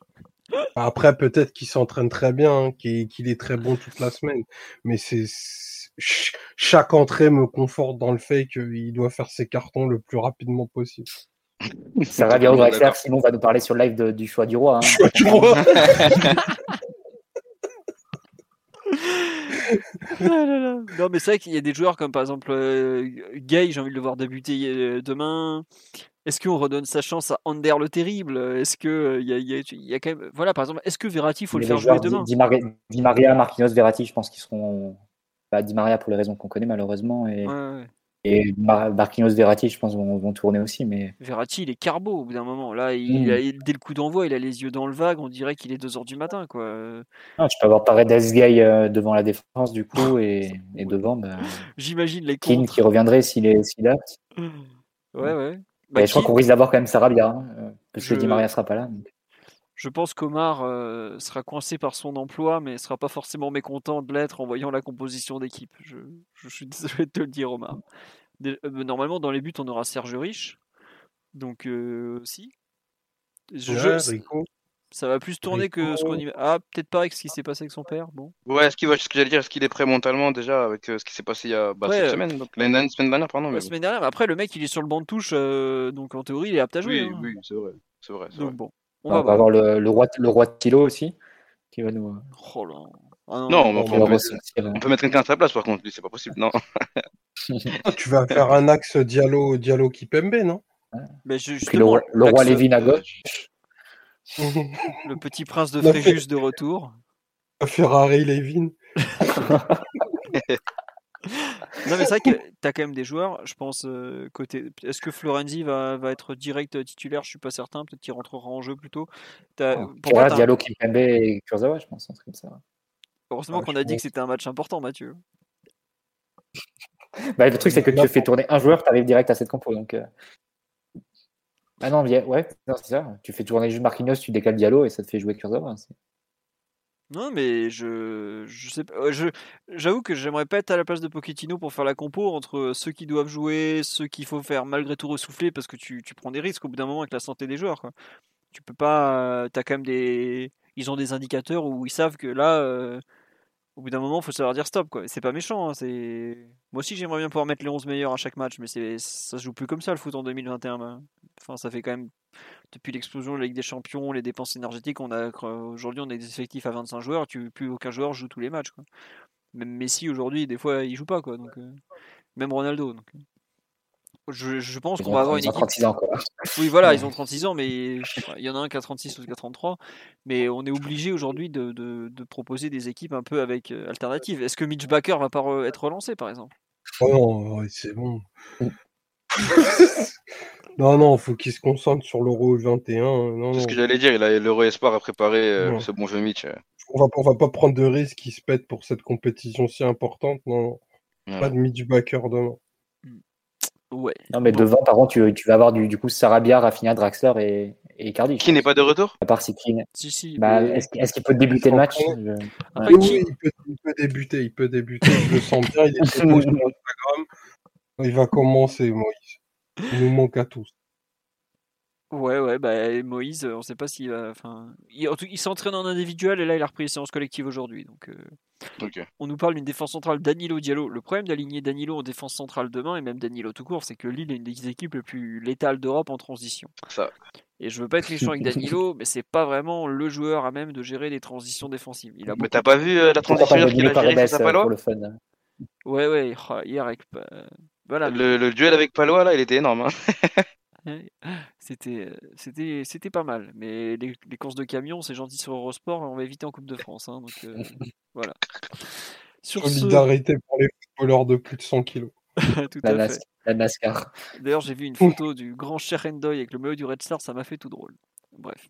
On nous demande est-ce que Lille va jouer le coup à fond? Je ne pense pas, mais Lille a un bon effectif. Hein. Ils, ont joué, ils avaient un effectif pour jouer l'Europa League, donc ils ont, ils ont des réserves. Hein. Si on prend par exemple tous les, tous les joueurs qui n'ont pas débuté euh, à Monaco hier, devant ils peuvent jouer avec euh, Burak et euh, Yazissi. au milieu, ils peuvent faire jouer Sheka, ils peuvent faire jouer Soumaré, Soumaré. Sur le Aroro. Aroro comment il s'appelle euh, Non, Jonathan David, il a joué hier ou pas? J'arrive plus à me souvenir. Attendez. Oui, il a joué. il a joué, euh, en défense, ils vont, ils vont jouer peut-être, euh, ils vont peut-être faire jouer à gauche Bradaric. Bon, je pense que Fonte Botman, je les vois pas faire tourner sur ce poste-là. Et à droite, peut-être qu'ils relanceront Jérémy Pied ou ce genre de choses. Quoi. Non, eux, ils ont de quoi faire tourner. Hein. Ils ont ils ont un effectif où, alors c'est sûr, ça sera pas du, ça sera pas forcément les meilleurs, mais voilà, comme on dit sur live, une personne qui les connaît bien dit, ils ont un effectif interchangeable, tous le même niveau. Donc euh, mmh voilà. Bon, on fera pas un débrief de PSG Lille en Coupe de France normalement. Hein. J'avoue que je suis pas sûr d'avoir le temps au milieu de semaine. Hein, donc... Puis bon, au bout d'un moment, on est fatigué de faire des podcasts tout le temps on reviendra plutôt lundi prochain. Un sur 4, c'est une défaite en plus. Ouais, voilà. Nous, on est comme le PSG, hein. un par semaine, sinon mentalement, on est carbo. Hein. Je vous le dis tout de suite. Hein. On est plus euh, époque trentenaire, euh, économisons-nous, que petit jeune de 20 ans qui veut jouer tous les matchs. Faut, faut, y aller mollo. Doucement avec nous. Donc, on reviendra lundi prochain, plus sérieusement. Euh, on vous remercie, on a un peu fait le tour de l'actualité. Je pense à part si vous voulez rajouter quelque chose, parce que d'habitude je vous demande si vous Mathieu, ton, pas, de, pas rien à rajouter, tu as eu ton match de Ligue 1 de la saison, t'es bien. Titi, on te remercie d'être venu remplacer l'enfant terrible qui visiblement a décidé d'arrêter de travailler parce qu'on le retrouve dans le chat. Et Monsieur Omar, tu veux rajouter quelque chose, si ce n'est qu'il faut respecter la Coupe de France jusqu'au bout? Bien entendu. Vive la Coupe de France. Vive la Coupe de France. Écoutez, on vous remercie à tous pour votre fidélité, euh, même en ce lendemain de défaite. Ça nous fait très plaisir de revenir avec vous sur, sur ce match, même si le match n'était pas terrible. On vous dit donc à lundi prochain. On vous souhaite une très bonne soirée. Le, le livre est toujours en vente, j'y pensais au fait. Oui, oui, excusez-moi, on, en a parlé l'autre jour. Voilà, le Tipeee est toujours d'actualité aussi. Et puis, bah, donc, très bonne soirée. Merci encore de votre fidélité. À très bientôt. Bonsoir tout le monde. Ciao. Bisous. Très bien. Ah, Excellent remplacement. à bientôt. Bisous à tous.